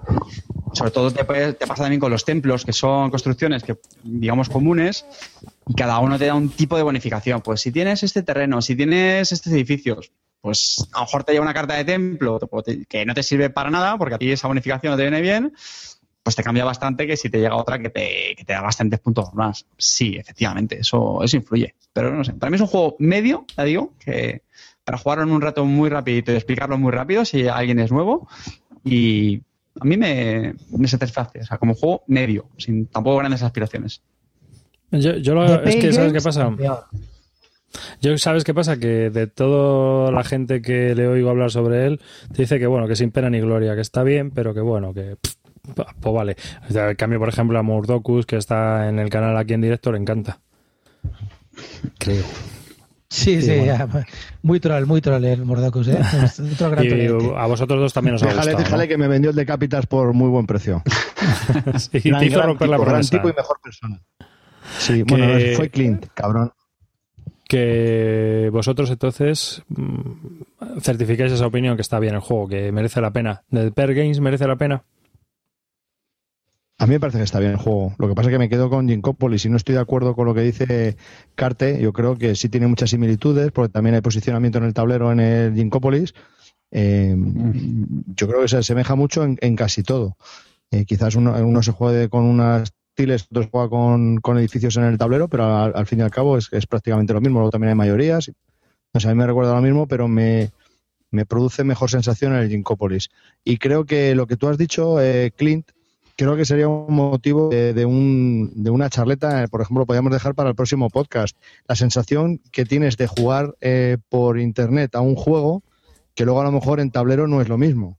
Entonces, esa, esa pausa que tú tienes que tener en el tablero, a lo mejor es distinta en, en internet, a través de internet. Entonces, no puedes tener una misma sensación jugado de una manera o de otra. Entonces, aunque hayas jugado 15 partidas, a lo mejor luego lo juegas en tablero y si te gusta. No sé, no creo que sea un, sí ayuda mucho una de cómo es un juego, pero no toda. No sé. Hombre, el, grupo Yo, hace mi, mi, opinión es que no. sí, mi opinión es, me dices, ¿merece la pena? No. ¿De Pill Games? No. Hay mucho mejores opciones en Pill Games, por favor, mirar, mil veces mejores que Deus. Pero bueno, aquí cada uno que se gaste la pasta. No, no, no, no lo he dicho por Deus, es por la, la sensación de jugar un juego en Internet frente a la versión de tablero. Estoy de acuerdo. En eso tenemos que hablarlo. Próximo tema. bueno, que hemos estado hablando de Deus. Es un juego de. Haz tú la ficha que lo tienes ahí a mano. David. De Sebastián Dujardin, editado por Pell Games, evidentemente, de este pasado 2014 y unos 60 minutos de duración de 2 a 4 jugadores, que por cierto escala bastante bien. Vale. Hay gente que no le gusta, gente que no le gusta dos, pero... voy yo, voy yo. Voy yo, ¿no? Venga, yo voy a hablar de SIA, Legends of the Dead System. esperando la gente. ¿Qué? ¿Qué trolaco soy? Ah, te has, ido, te has ido a lo mainstream arriba, tío, nos ha fallado. No, no, vas a ver. Tú tienes que. La gente te está esperando otra cosa. A ver si no nos va a dar tiempo. Habla de lo que está esperando la gente. Venga, vale. Empieza otra vez. Empieza otra vez, empieza otra vez. Bueno, pues no, hablo de ese, si me da igual. El Sintas Ball también es otro, otro que está ahí. Sí, sí. Hot, hot. Pero hombre, eh, lo puso Hot eh, Gurney y Arribas cuando tuitearon no, no, no, no, su programa. Sí, sí. Bueno, Gurney está flipado con el juego. Porque no tienes cultura, Clint, pero este juego es conocido, tío. Sí, sí, sí, sí, Es que, es que este le saca del, Perdona, este juego lo he visto antes que tú porque estuve en Essen. Estuve en Essen y se lo compró Ferris cuando yo estaba a su lado, vi cómo se lo compraba, el mapa me molaba, etcétera. Pero los primeros que hablaron el otro día, cuando vimos la foto que sacó David o, Paco Gurney, no sé quién fue, y luego salió en su programa, fueron ellos ahí, lo tengo clarísimo. Entonces ahora se ha vuelto a empezar a hablar gracias a eso. Nada más, y lo que digáis es mentira si no, joder. Pero es que Calvo es como está listillo, mira listillo. Clint, no le robes el protagonismo a los otros con tertulios. Ahora es el turno de las Rivas y tú te callas. Arribas, por favor, cuéntanos de lo que tú quieras hablar. Gracias. Porque vamos, a ver, eh, Das Volk es un juego de, eh, bueno, de Richard Sibale y Pierre Sylvester, eh, publicado por Histogame. Mm, es un juego de unas 3 horas de duración, aunque esto es un poco variable, depende de la partida, se te puede dar muy bien, se te puede dar fatal como el puto culo, y es un juego para dos jugadores. Uno, ¿y de qué va este juego? Wir das Ball es eh, en alemán nosotros el pueblo. Esto viene de las eh, manifestaciones que empezaron a surgir en el año 89 para, para pedir libertades en la Alemania Oriental. Y el juego va de la lucha entre la Alemania Oriental y la Alemania Occidental, entre las dos filosofías, entre ¿Qué, eres, de papá o de mamá? ¿No? O sea, ¿qué, ¿qué, puede ganar? Obviamente no es una simulación estrictamente dicha porque había que dar la posibilidad lógica de que los alemanes orientales pudieran ganar, ya que si empezamos a analizar históricamente cómo se desarrollan los acontecimientos, obviamente estaban condenados desde el principio. Pero en el juego, pues ah, de una forma bastante conseguida han logrado que los dos bandos tengan unas condiciones de victoria bastante, bastante conseguidas y que el juego mm, esté equilibrado cuando sabes jugar, porque al principio es bastante duro, ¿eh? cojas el bando que cojas, pero principalmente los federales son difíciles de llevar porque su estrategia es más dirigida, mientras que los orientales tienen más libertad de acción para poder elegir lo que quieren hacer, pero están muy jodidos. Entonces es un juego de uno contra el otro muy asimétrico y bastante divertido, bastante puñetero, porque va de lo siguiente. Nosotros tenemos un mapa con la Alemania Occidental, la Alemania Oriental, cada uno se sienta en un lado y entonces eh, en, el mapa se van a poner las infraestructuras y las fábricas que tenemos cada uno, así como las revueltas y el descontento de la población. Eh, todas estas conexiones de infraestructuras y demás pues van creando una red y eso va haciendo que la industria cada vez sea más poderosa y también que vaya subiendo el nivel de vida cuando nosotros lo decidamos, ¿no? Con, las cartas. Todo se hace con unas cartas que van saliendo. En cada hay cuatro, digamos, cuatro grandes rondas y en cada ronda se ponen siete cartas y luego otras siete, digamos que se divide en dos. Y aparte de eso, el alemán oriental, el que juega como alemán oriental, tiene la posibilidad de jugar una carta que es un evento histórico que le favorece en algunas cosas y le puñetea en otras. Pero si se ve muy desesperado, la puede jugar porque, eh, digamos que en ese momento puede hacer que la balanza cambie un poquito hacia su lado para facilitarle las cosas, aunque luego lo va a pagar en el tiempo, ¿vale? O sea, una carta, por ejemplo, es el muro. Si haces el muro, pues pasan ciertas cosas. Entonces, el, el alemán occidental basa principalmente su estrategia, y es así, está muy dirigido, en la industria, y en el nivel de vida. Tiene que conseguir un nivel de vida muy alto y un nivel industrial enorme para poder machacar al, alemán oriental, que es un poco lo que pasó, ¿no? que es el, triunfo del capitalismo. Y el alemán oriental, en cambio, puede ganar de varias maneras. Y entonces puede eh, convencer al pueblo de que el socialismo es lo mejor, y va poniendo cubitos socialistas cada vez y puede llegar un momento en el que haya tanto socialismo en, en, el país que el socialismo ha triunfado, ¿no? También puede conseguir una victoria industrial que es muy complicada y también puede conseguir una victoria mm, más o menos de prestigio en el sentido de que, de que pueda machacar al, al, occidental por esa, por esa parte. Pero principalmente lo que va a ir es a intentar clavarle al federal revueltas. Es decir, que, que cree descontentos, que haya regiones de Alemania que estén descontentas porque los vecinos viven mucho mejor que ellos y que por lo tanto se declaren huelgas y se declaren en, eh, manifestaciones y demás. Si al, al finalizar un turno uno de los bandos tiene cuatro revueltas o cuatro manifestaciones gordas en cuatro regiones distintas, ha perdido y el otro ha ganado. Esa es la principal forma de ganar en este juego. Entonces el alemán oriental va a clavar continuamente al occidental descontento, descontento y más cabreo. ¿Mm? Y es la y en cambio el, alemán occidental tiene que crear una infraestructura muy grande y ir puñeteando y mm, demoliendo todas las bases socialistas del alemán oriental. Es un juego muy divertido porque tú pones las siete cartas y las siete cartas pueden ser o del alemán occidental o del alemán oriental o puede ser para los dos. Entonces, cuando tú coges esa carta, la puedes usar de distintas maneras, pues puede ser para industrializar, puede ser para jugar el evento o puede ser para mejorar el nivel de vida de una de las regiones. Y así es como se juega. Entonces hay cartas que a veces solo coges para que el oponente no la pueda coger y pueda puñetearte. Si, por ejemplo, hay una carta que beneficia al alemán oriental y te mete cuatro revueltas o cuatro descontentos en una región, a lo mejor la coges tú para que la gastas de cualquier manera, con tanto que el otro no te clave un evento que a ti te perjudicaría un montón. Así que cada turno tienes siete decisiones muy gordas que tienes que coger, aunque se van más dos cartas que tienes en la mano y tienes que decidir jugar una carta. Y es complicado de narices. A veces es muy difícil qué coño vas a hacer porque es muy complicado eh, saber hasta dónde vas a llegar. David, dice Gurney, difiero un poco con David. Me parece más jodido jugar con los orientales. Están muy ahogados económicamente. Pero cuando empiezas a jugar es más difícil porque tú solo respondes. Vas a perder igual, porque como el otro haya jugado vas a perder igual. Pero, ¿sabes? Eh, yo creo que es más fácil sobrevivir en el sentido de que es más fácil llegar más lejos. Con el occidental te puedes quedar clavado de primeras, que es lo que me pasó a mí, por ejemplo, en la primera partida. Me quedé clavado. ¿Quién ganó? No supe... Sí, sí, no supe generar una infraestructura. En cambio, con el oriental, pues puedes ir ahí, que no vas a ganar, seguro, porque, pero a lo mejor llegas a la tercera década y bueno, trancas y barrancas ahí arrastrándote y el otro se ha montado el chiringuito, pero, pero bueno, tú vas a jugar un poco más, más respondiendo a lo que te está haciendo el otro y haciéndole puñetas. Eh, yo creo que es más fácil. Es más complejo quizás eh, a, largo recorrido, pero es más fácil para, empezar a jugar. El, eh, el oriental tiene las cosas un poco más claras. Pero a mí, a mí lo que me ha parecido, vamos. Eh, Se, se habla, se habla de una imbatibilidad de Paco Gurney.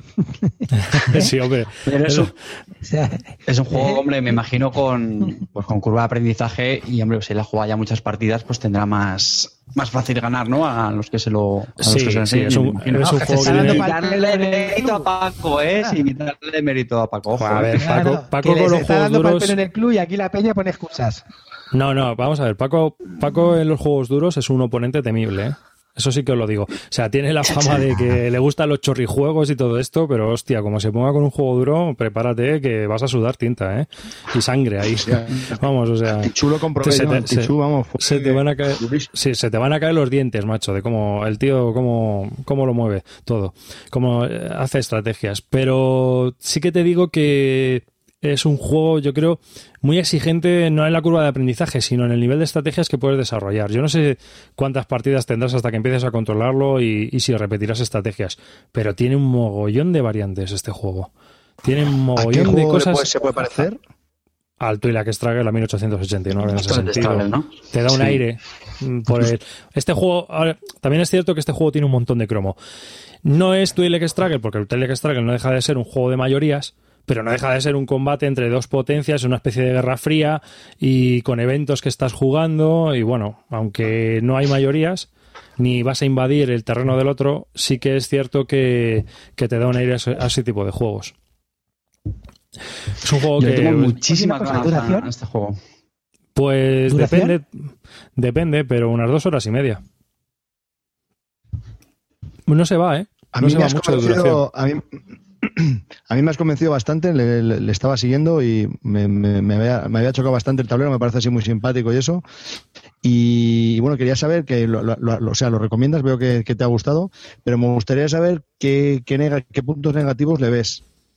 ¿Qué puntos negativos? Pues tiene varios, en el sentido de que, uno, te tiene que gustar un poco el tema. El juego no está pegado, o sea, esto no está pegado. Esto está diseñado, son mecánicas de euro, pero está diseñado en lo que pasó en la Alemania en las cuatro décadas y todas las mecánicas se han modificado, o sea, tiene las reglas, tiene unas notas de diseño muy interesantes y cuenta a los diseñadores un poco cómo hicieron evolucionar el juego, cómo empezó y cómo fue cambiando, porque hubo mecánicas que tuvieron que cambiar porque no representaban lo que eh, históricamente había ocurrido en las dos Alemanias. Y entonces eh, es súper curioso leerse las notas. Yo os recomiendo, si estáis interesados en el juego y en el tema, descargaros las reglas y leer las notas del diseñador, que están muy interesantes. Y bueno, pues hay cosas que y aprendes un montón. Aprendes un montón de lo que pasó en esa época. Hay eventos que te suenan un montón y otros que no te suenan de nada y encima tiene una gran trascendencia, porque son cosas internas que seguramente los alemanes conozcan porque las han estudiado, las han vivido y nosotros obviamente pues solo conocemos lo más lo más eh, representativo, ¿no? Pero por ejemplo, yo que sé, que gane la Alemania Federal el Mundial de Fútbol, pues representó un golpe de efecto contra los alemanes orientales mm, en cuanto a moral terrible. Sí, dime Javi. ¿Reglas? Las reglas es mm, pues no tiene muchas, tendrá 10 o 12 páginas y es así tipo euro, o sea, son mecánicas, no dejan de ser mecánicas de euro, ¿eh? Y además está todo muy clarito en el mapa, porque tú vas, al final es elegir una carta, las tres o cuatro acciones que puedes hacer con, esa carta y aparte luego ya, cuando ha acabado el turno, hacer una ronda que te va explicando con iconos hasta que terminas y empieza otra década y así. Dime, No, de, de reglas me comentó Canales eh, que no son muy difíciles, son asequibles, pero que a lo mejor es fácil eh, pasar algo por alto, eh, por, por alto. A lo mejor columpiarte con alguna cosilla puntual o algo, no sé si es tan, tan Hombre, o no, ser. no es para tanto. Puede ser que te puedes columpiar con algo, pero vamos. Eh, las primeras partidas Pero es mejor si lo juegas con alguien pasar. que clásico en este tipo de juegos. David, yo creo que es mejor ver. si lo juegas con alguien que ya lo sepa, ¿no? Lo tenga un poquito más dominado, me imagino. Hombre, la primera partida, obviamente, si alguien ya ha jugado, pues es más fácil que te lo explique todo bien y que se haga todo estupendamente. Pero vamos, es este tipo de juegos que la cagues en una regla, puede ser lo más lógico o nada más eh, en la primera partida, vamos. No es un euro de dos páginas de reglas. A ver, estas cosas te Y suelen otra cosa, pasar. ¿precio? ¿Precio popular? 27, 27 euros por ahí. 25, 27. Joder. Está fresquísimo. Carte, carte, Fresquísimo. carte. No, no, no, no, no. Que luego una partida Este es para ti, Carte. Este es para Para que ti. no juegues una partida y me digas, venga, ya está, a por el siguiente. No. Depende, depende. Eh, eh, arriba, ¿qué setup tiene? ¿Es un setup de una hora? Pero que no te No, pongas no, excusita. no, no, no. Es un setup bastante cortito. No, entonces nada, Carte, no es para ti. Mira, Es voy a que me explicar que este este esté- juego, que me llama muchísimo, tengo muchas ganas de jugarlo y seguro que me encanta, no me lo voy a comprar. No me lo voy a comprar porque jugaré una partida con Calvo, que será la última, jugaré otra partida con quien sea, con fulano, con Megano. Y cuando ya lleve cinco partidas y le diga a Calvo, Calvo, vamos a echar otra partida, dirá, no, porque me vas a ganar. Y ya está, y ya no verá mesa Pues más lo el vendes, juego. tío, pues lo vendes, tío. Para eso están No. los juegos, para probar y vender. No, me da mucha pereza vender. Ya está. Y Pero, me de todas muchísimo. formas- seguro que me va a gustar este juego. Vamos a ver, David. Y aunque te. Bueno, si yo.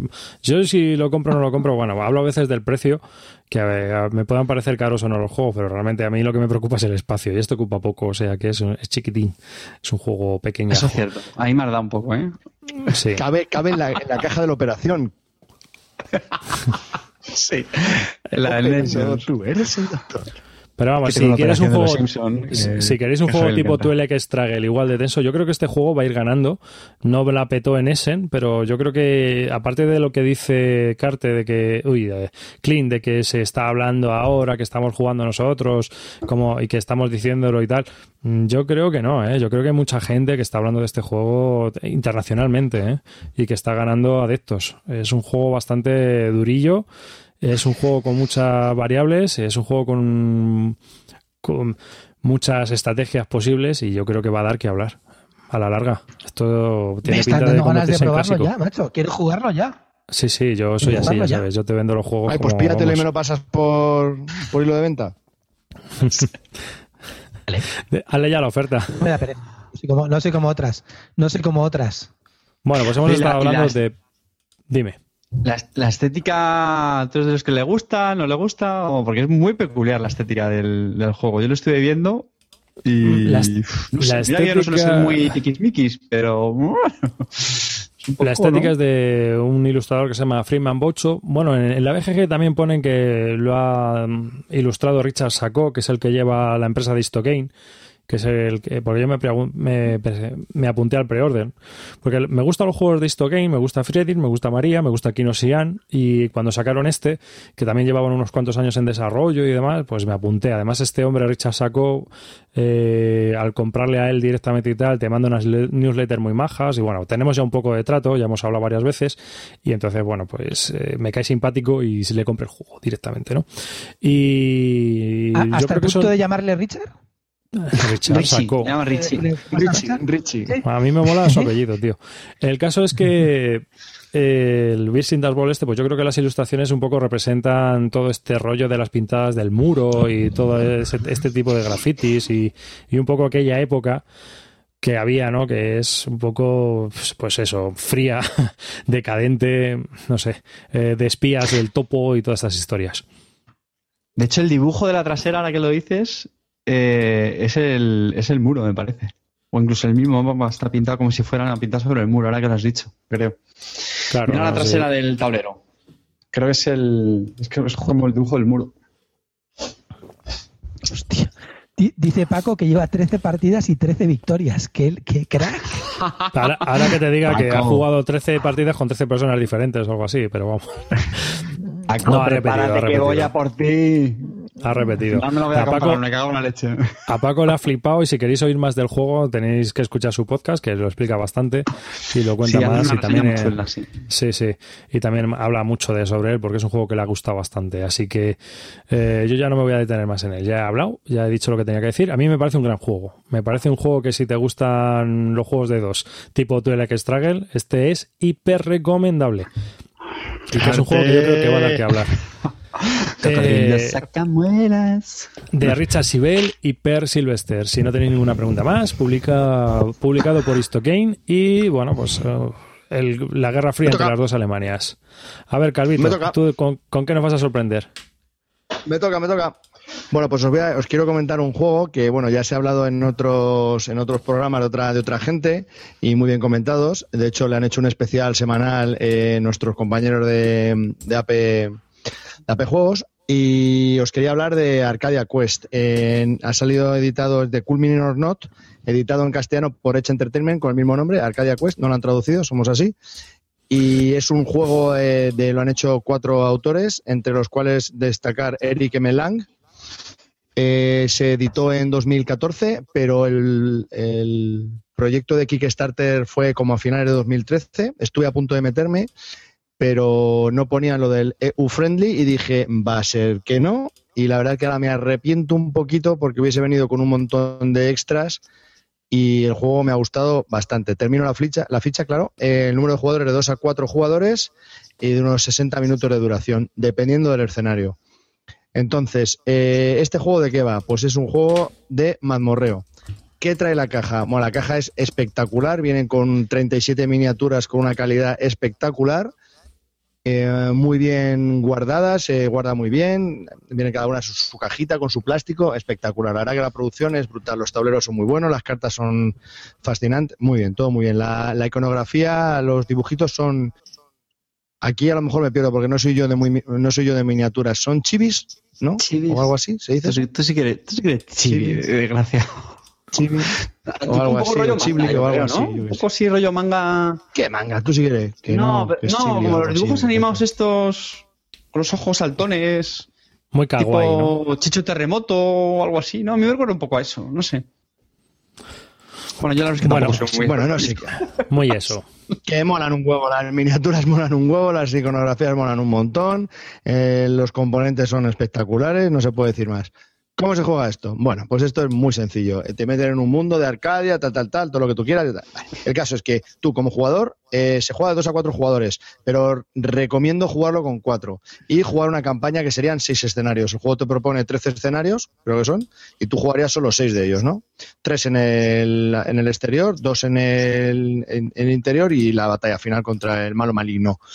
Em, cada, cada jugador al inicio de la campaña seleccionaría tres héroes de todos los que hay, que hay 12, eh, y con unas armas básicas. Los equipas con esas armas ma- básicas, eh, haces el setup del escenario que quieres jugar, que hay tres niveles, fácil, medio y difícil, y bueno, pues te pones a jugar. Eh, problema ya, que el primer problemita que le veo al juego es el setup. El setup del escenario es bastante tedioso. Supongo que todos los juegos de miniaturas tendrán este tipo de setup, pero sí es cierto que es un poquito tedioso. Tiene muchas cositas y bueno, pues es un poco fastidiado, pero bueno. Calvo. mola.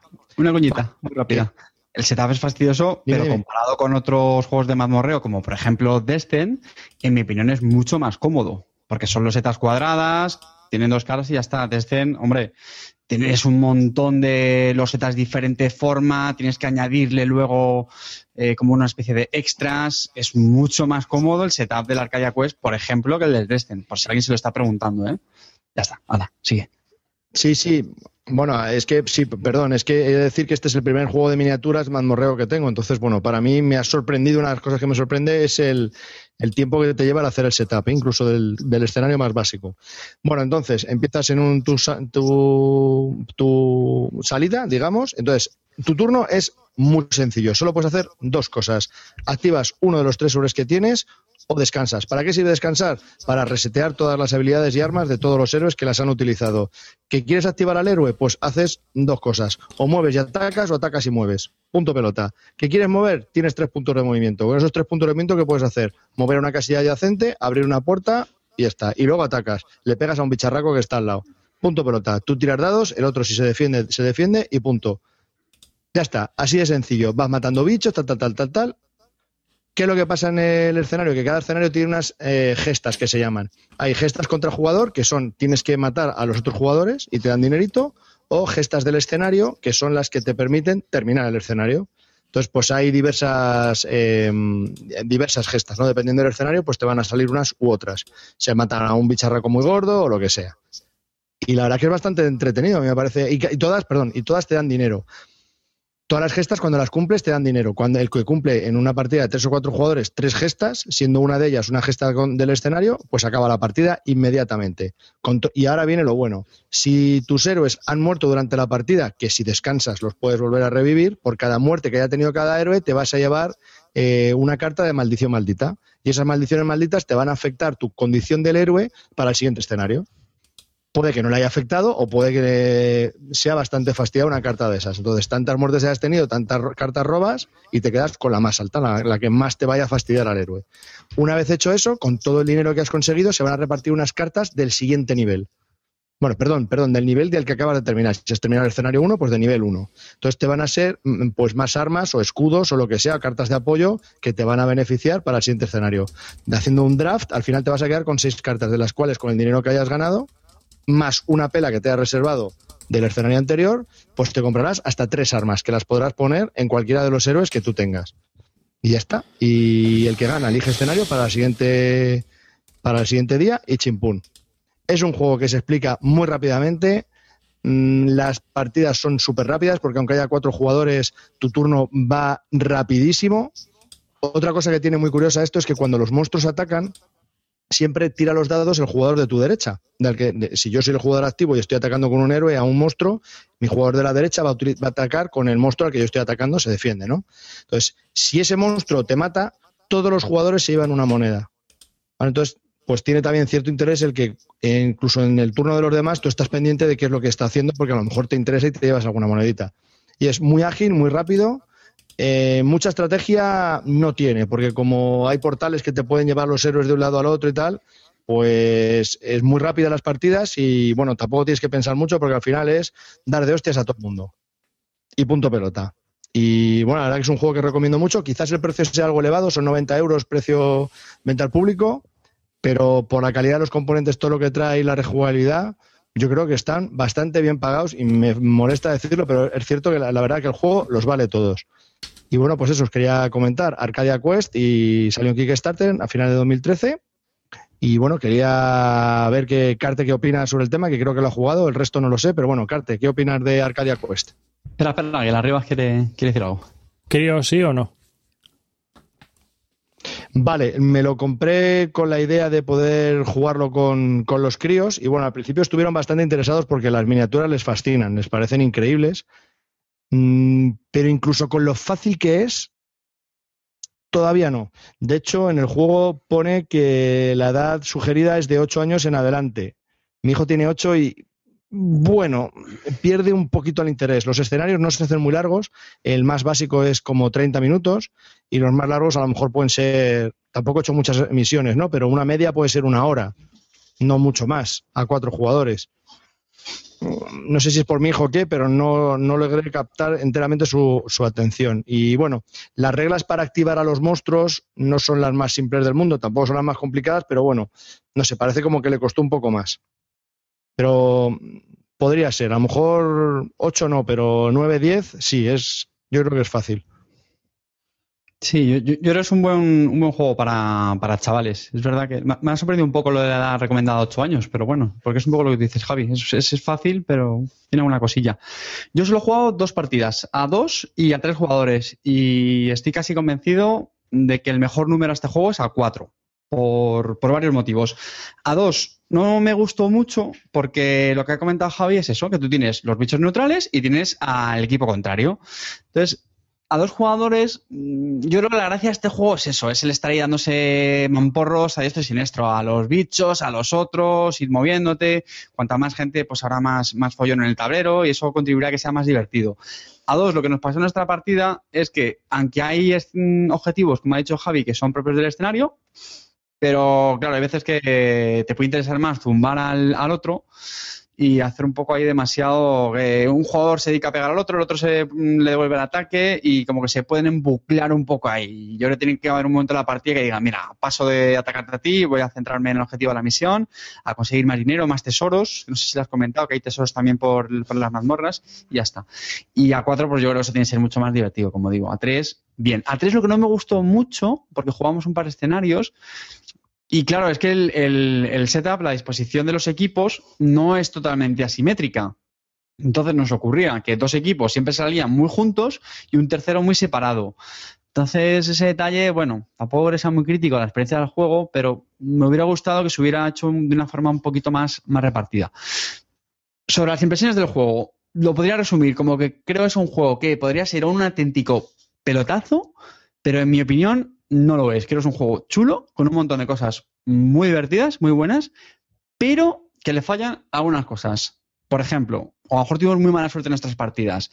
La última que jugamos, que ya teníamos ciertos objetos que habíamos conseguido y los, nuestros héroes iban ya un poco tocheados, como decimos, ¿no? Es decir, ahí con, con más armas y tal.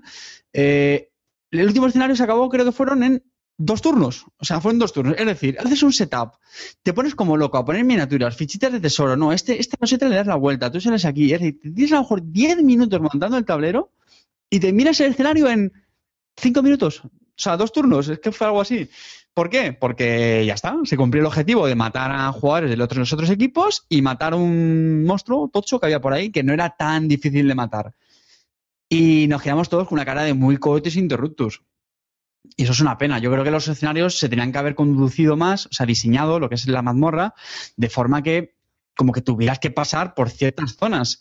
El juego tiene, como ha hecho Javi, eh, como una especie de teletransportes a otras zonas que creo que a lo mejor facilitan demasiado llegar a, los sitios. Está claro que están pensados para que sea muy accesible el poderse pegar unos con otros, pero ya digo, a lo mejor facilita demasiado el terminar en el escenario. Y eso no me gustó nada. Insisto, o sea, de pelotazo a un juego que, puede estar bien o puede dejarte con una cara de, hostia, ¿ya hemos terminado? Javi. Tres cositas voy a decir. Eh, una, eh, echar para atrás lo que he dicho de la edad. Eh, la caja pone 13 años, ah, pero la edad que los usuarios de los usuarios de la BGG estiman que se podría empezar a jugar es con 8, ¿vale? Entonces 13 me parece quizás un poco excesivo. Vale, simplemente quería hacer esa apreciación. dos, el setup que hicimos, por mi culpa, lo hice un pelín mal. Me explico. Eh, si juegas a dos jugadores, cuando pones el escenario, uno empieza enfrente del otro. Eso es así. Pero por proximidad con el que estaba sentado, le hice empezar en el donde empezaba el cuarto jugador, no el tercer jugador. Y si hubiese empezado en donde tenía que haber empezado el tercer jugador, hubiese sido eh, al lado de mí. Entonces, en el siguiente escenario que jugamos hubiese estado al lado de ti. Entonces, bueno. ya, pero en el escenario al final tienes dos tíos que están muy juntos y el otro está en otra esquina. Sí, eso es correcto. Y luego otra cosa que he oído, bueno, que he leído en BGG en algún foro que otro, es que a medida que los escenarios se van complicando, eh, no es tan sencillo y tan rápido el matar al bicho o darte de leches entre todos, ¿no? Pero bueno, que a mí lo que yo quería era algo que fuese muy rápido, eh, que captase tu atención, que no tuvieses que pensar mucho y que te sirviese, pues eso, para pasar un buen rato dándote de tortas y tal y cual. Otra cosa que yo veo que no tampoco me llega a convencer es lo de los tesoros. No sé, supongo que será un clásico los juegos de miniaturas, pero si yo tengo dos tesoros que contra unas fichas de exploración y a mí alguien me mata, las fichas de exploración entiendo y todo lo que yo llevo del héroe se quedarían en la loseta donde estoy. Pero hay una regla que hemos tenido que leer varias veces y es que el, héroe que te mata inmediatamente se queda con uno de los tesoros y el resto se quedan en la loseta. No sé, me parece que es dar demasiada ventaja. Antitemático. Me da ventaja. Y luego hay otra cosa que tampoco me convence, pero a lo mejor es un poquito complicado explicarlo en antena, ¿no? Es las cartas que tú tienes mm, para cada héroe de armas tienen como una habilidad, ¿no? A lo mejor tienes una retirada de dado en esa carta y dice las reglas que esa habilidad la tienes siempre, esté agotada la carta o no. Y es algo que me chirría bastante, porque es bastante potente, la verdad. Es una habilidad bastante potente, no ya solo la del retirar el dado, pero tener otro dado de defensa, o no sé. Me parece que es demasiado potente la habilidad. Entonces, si la carta la tienes activa, entiendo que te la dé, pero si no la tienes activa, pues esa parte te la quita. Y no, las reglas lo ponen muy claro, que es tenga la carta activada o desactivada, el beneficio te lo da siempre. Me parece un poco raro, pero, pero bueno, vamos, a mí yo estoy muy contento con el juego, ya llevo ocho partidas en menos de, de 15 días y vamos, muy contento. Clint. ¿Te ha interesado algo, Clint, o nada de nada? Me has dormido completamente, definitivamente, pero lo que no entiendo, un tío como tú, en serio, bragao. Sin pelos. torero. Sin pelos en la cabeza. Sí, o sea, sin pelo ya. ¿Qué, ha hecho la que nos ha dicho? Esperar que hago el amor y empezamos a grabar. En serio, en serio. Vamos a ver, tío. ¿Ya jugaste al Hero Quest en tu época, coño? De verdad. ¿De qué haces jugando no, a tu edad? No. Ese es el problema, que no he jugado ni al Hero Quest, ni al Dungeon Quest, ni al fucking Quest, ni, ni nada, tío. Nada, no Ahora, una pregunta que lo hago, lo hago para la gente que le pueda interesar, pero que vamos, que, que yo no lo haría en la vida. Pero comparando este con Super Fantasy de nuestros amigos Asylum Games o Asylum o como le quieras llamar.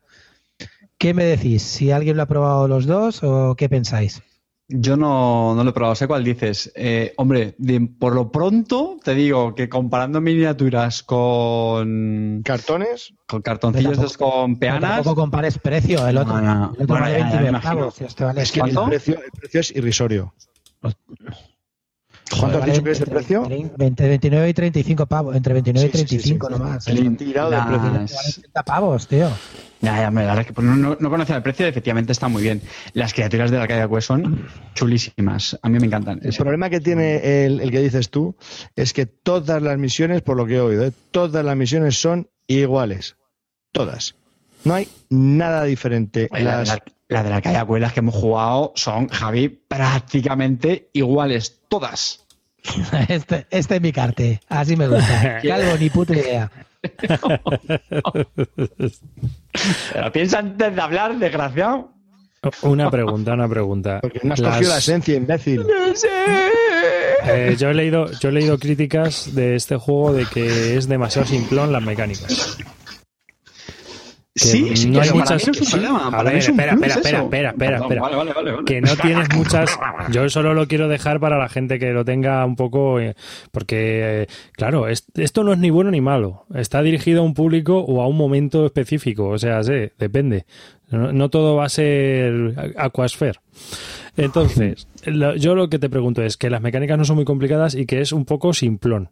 Que no hay muchas decisiones o que no hay mucha tensión a la hora de tomar decisiones, que la cosa está un poco clara lo que tienes que hacer y lo que tienes que intentar conseguir. ¿Es así o no es así? Sí es decir, y no. que aparte Sí de las no. miniaturas hay algo más donde rascar.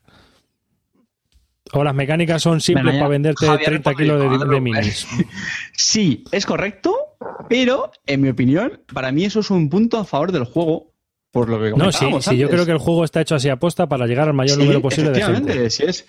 Eh, Correcto. Javi, pero insisto, a mí lo que no me gusta es esto es si tuviera un poquito más de epicidad de joder, estoy a punto de ya conseguir el, el objetivo tocho de la misión y tengo a los héroes ahí ya a punto de morir, no sé qué. Eso es lo que en mi opinión le falta un poquito.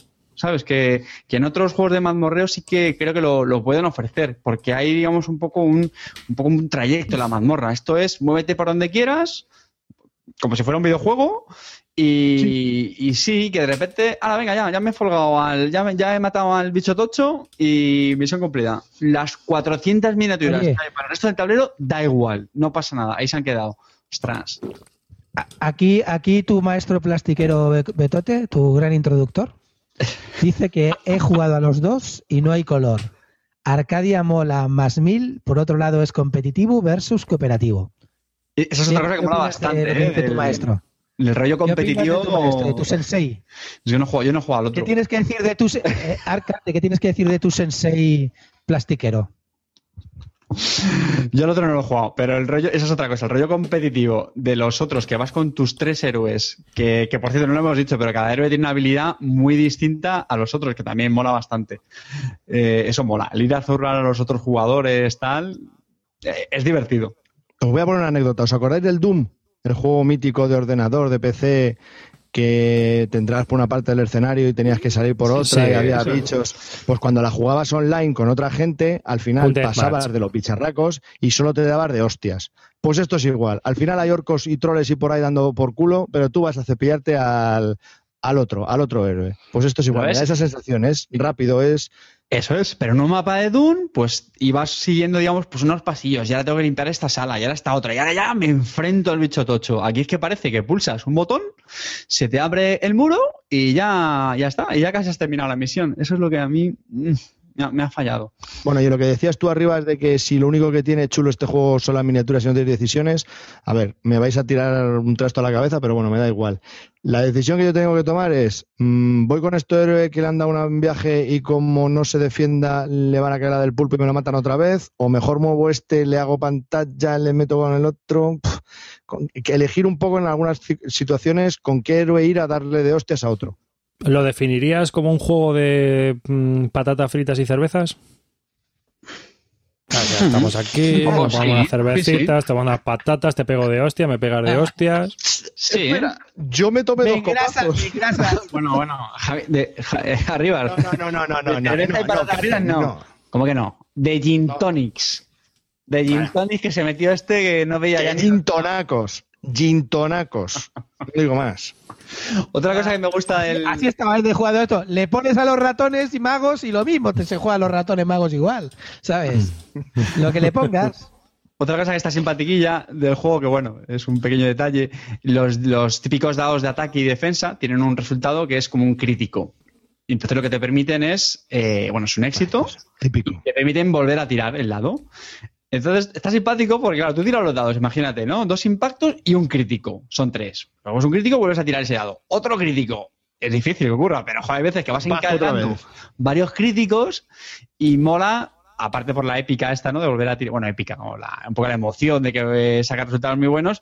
A mí me gustó porque lo que hace es un poco impredecible los ataques. O sea, no es lo típico de te he hecho cuatro daños, pues ya está, este ya está muerto. No, espérate, es que a lo mejor el otro empieza ya a encadenar mm, críticos de defensa a defensa y, y sale victorioso, como así ocurrió en un Porque ataque. tú me- metiste una hostia de seis impactos con dos dados.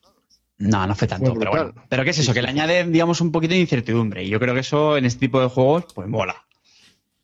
Luego el tema de los tesoros está muy chulo. Tiene cosas muy chulas, en serio. El tema de Muy los tesoros, divertido, muy divertido. las muy habilidades. Está guay, ya te digo. Yo único que a veces un poco coches interruptus.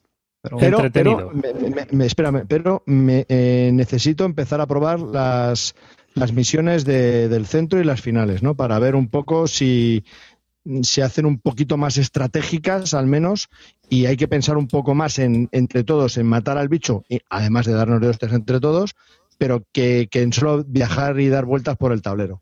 No sé. Mm, Necesito terminar a hacer una campaña entera de seis escenarios para dar una, una opinión final, que yo creo que en algunos programas más estaré capacitado para, para darla. Y nada, hasta aquí eso. Una- Quería una hablar hoy de... Una pregunta de troleo. Un- Una pregunta de troleo, vamos a ver. La, la gente que flipa tanto con las miniaturas, ¿pero por qué? ¿Porque las tiene? Luego se pone a jugar con ellas a castillos y a invasiones, Sí. solo, como cuando juegas con los Playmobil, te tocas, te masturbas con ellas pensando en ellas, te crees ese personaje. Clean, No, porque entiendo. tenemos alma, cosa que tú no tienes.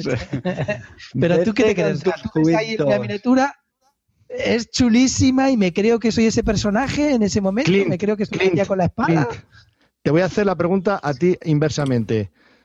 A ti, tú, con tu dildo anal, que lo tienes ahí, no, no lo hacen. O sea, eh, pues es lo mismo, tío. Es, El que, me, el que me prestaste, ¿no? El que me, el que me prestaste. Sí, usado. Que, sin lavar. Que, entonces, tío, cada uno con sus miniaturas, pues le mola. Tú con tu dildo haces lo que quieres y yo con mis orcos, pues lo mismo. Es que no lo, no lo entiendo, tío. El tema de las miniaturas, todo el mundo, es que las miniaturas, no sé qué, pero ¿qué, luego, ¿qué haces con las miniaturas, tío? En serio, yo que sé que está bien, que son divertidas y tal, pero que sea lo decisivo, tío, para comprarse miniaturas. sale no una es cosa que decisivo. Kickstarter con miniaturas, sale la gente loca.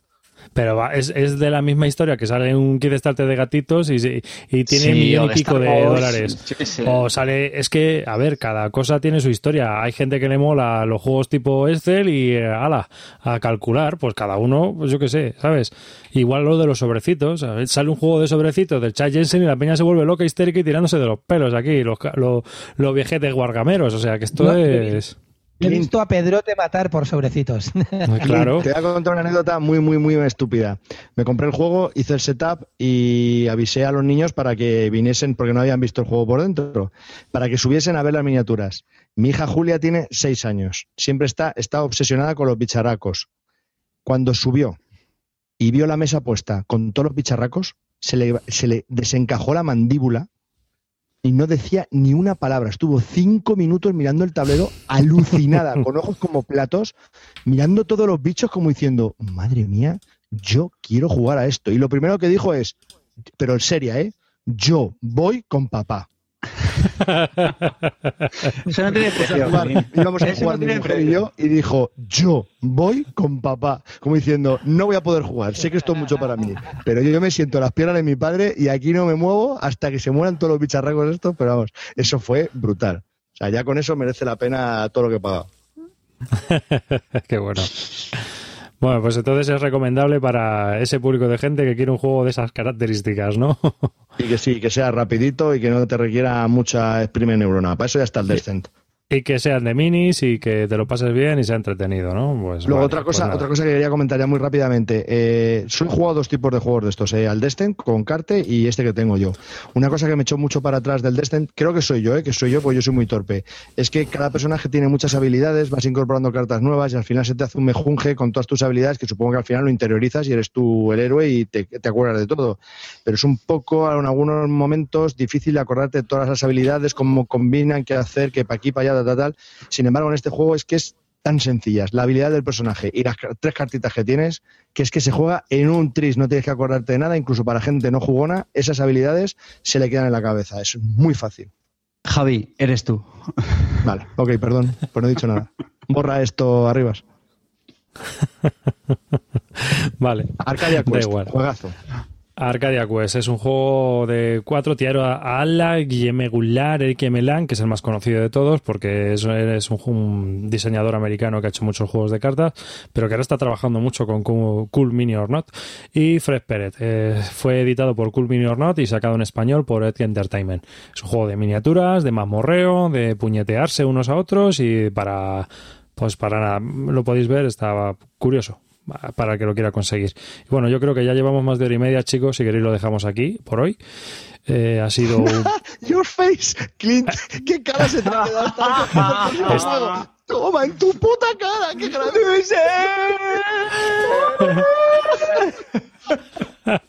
¿El qué? ¿El qué? ¿El qué? ¿El qué? ¿El qué? Te has quedado con cara de balonazo, como dices de hace juegos. Estás en toda la boca. Hostia, qué grande. Hombre, ¿Pero llevamos por qué? mucho ¿Cuándo? rato, ¿Qué ¿no? estáis hablando? Sí, así. Ay. Eh, Nos está ¿Qué enseñando las pasiones mierda? Bueno, es, pues es- es- nada. es un mensaje para Amy Sud. Ah, vale, vale. Pensábamos que estabas con la cara del próximo juego y cuando ibas a hablar de él y ha dicho este, ya hemos acabado, se te ha quedado una cara de... de No, no, morrilla. es un pequeño mensaje. Es un pequeño mensaje para Amy Sud. Ah, vale, vale, perdón. Hasta aquí este episodio número 84 del podcast de Bislúdica. Recordaos también lo de los memes, que nos podéis seguir mandando memes hasta que grabemos el 85, momento en el que haremos sorteo o decidiremos quién es el ganador. Estamos todavía discutiendo cómo lo vamos a hacer porque hay tantos y tan buenos que sería muy injusto dárselo a uno solo, así a dedo. Además cada uno tiene sus preferencias. No seáis muy duros conmigo. Ser unos nazis, cabrones, vamos, dadme todo. Demostrar lo que podéis hacer con Calvo. Y, Y es. recordaos que el meme es eso, eh, por romper la promesa de dos meses que hizo para no comprar juegos hasta el 2015. Y compró un Casi- Decapitas, casi fueron dos meses, eh, casi lo. Ya, total. Y bueno, recordaos también que podéis seguirnos en Twitter en arroba bislúdica, que ya hemos pasado de los mil seguidores. Eso es, fíjate. Uh, uh, uh, uh, ahí totalmente una meta volante que teníamos ahí. Y bueno, pues estamos súper contentos. Es una chorrada, pero no, nos ha gustado, nos, nos ha divertido. Y bueno, pues nada, un saludo a todos. Gracias por escucharnos, gracias por estar ahí y dejarnos vuestros comentarios y vuestras opiniones en nuestra comunidad, en los comentarios de YouTube, donde queráis, donde queráis. Ya sabéis dónde podéis encontrarnos. Y también en Twitter. Un saludo de David Arribas. Hasta el próximo programa. Un saludo Calvo. de Calvo. Chao, chicos. Pásalo bien. Carte. Disfrutad con vuestras miniaturas, con vuestros cubitos, con vuestros sobres y sed felices. Bueno, gente, muchas gracias por escucharnos. Un saludo a todo el mundo y podéis ir a tocaros con las miniaturas de la Arcadia Quest. Son, todo, son todas vuestras. Nadie Tiene mucha molestar. cabeza. Puede, Que ya me puede molestar a alguien. Sed felices, chicos. Chao.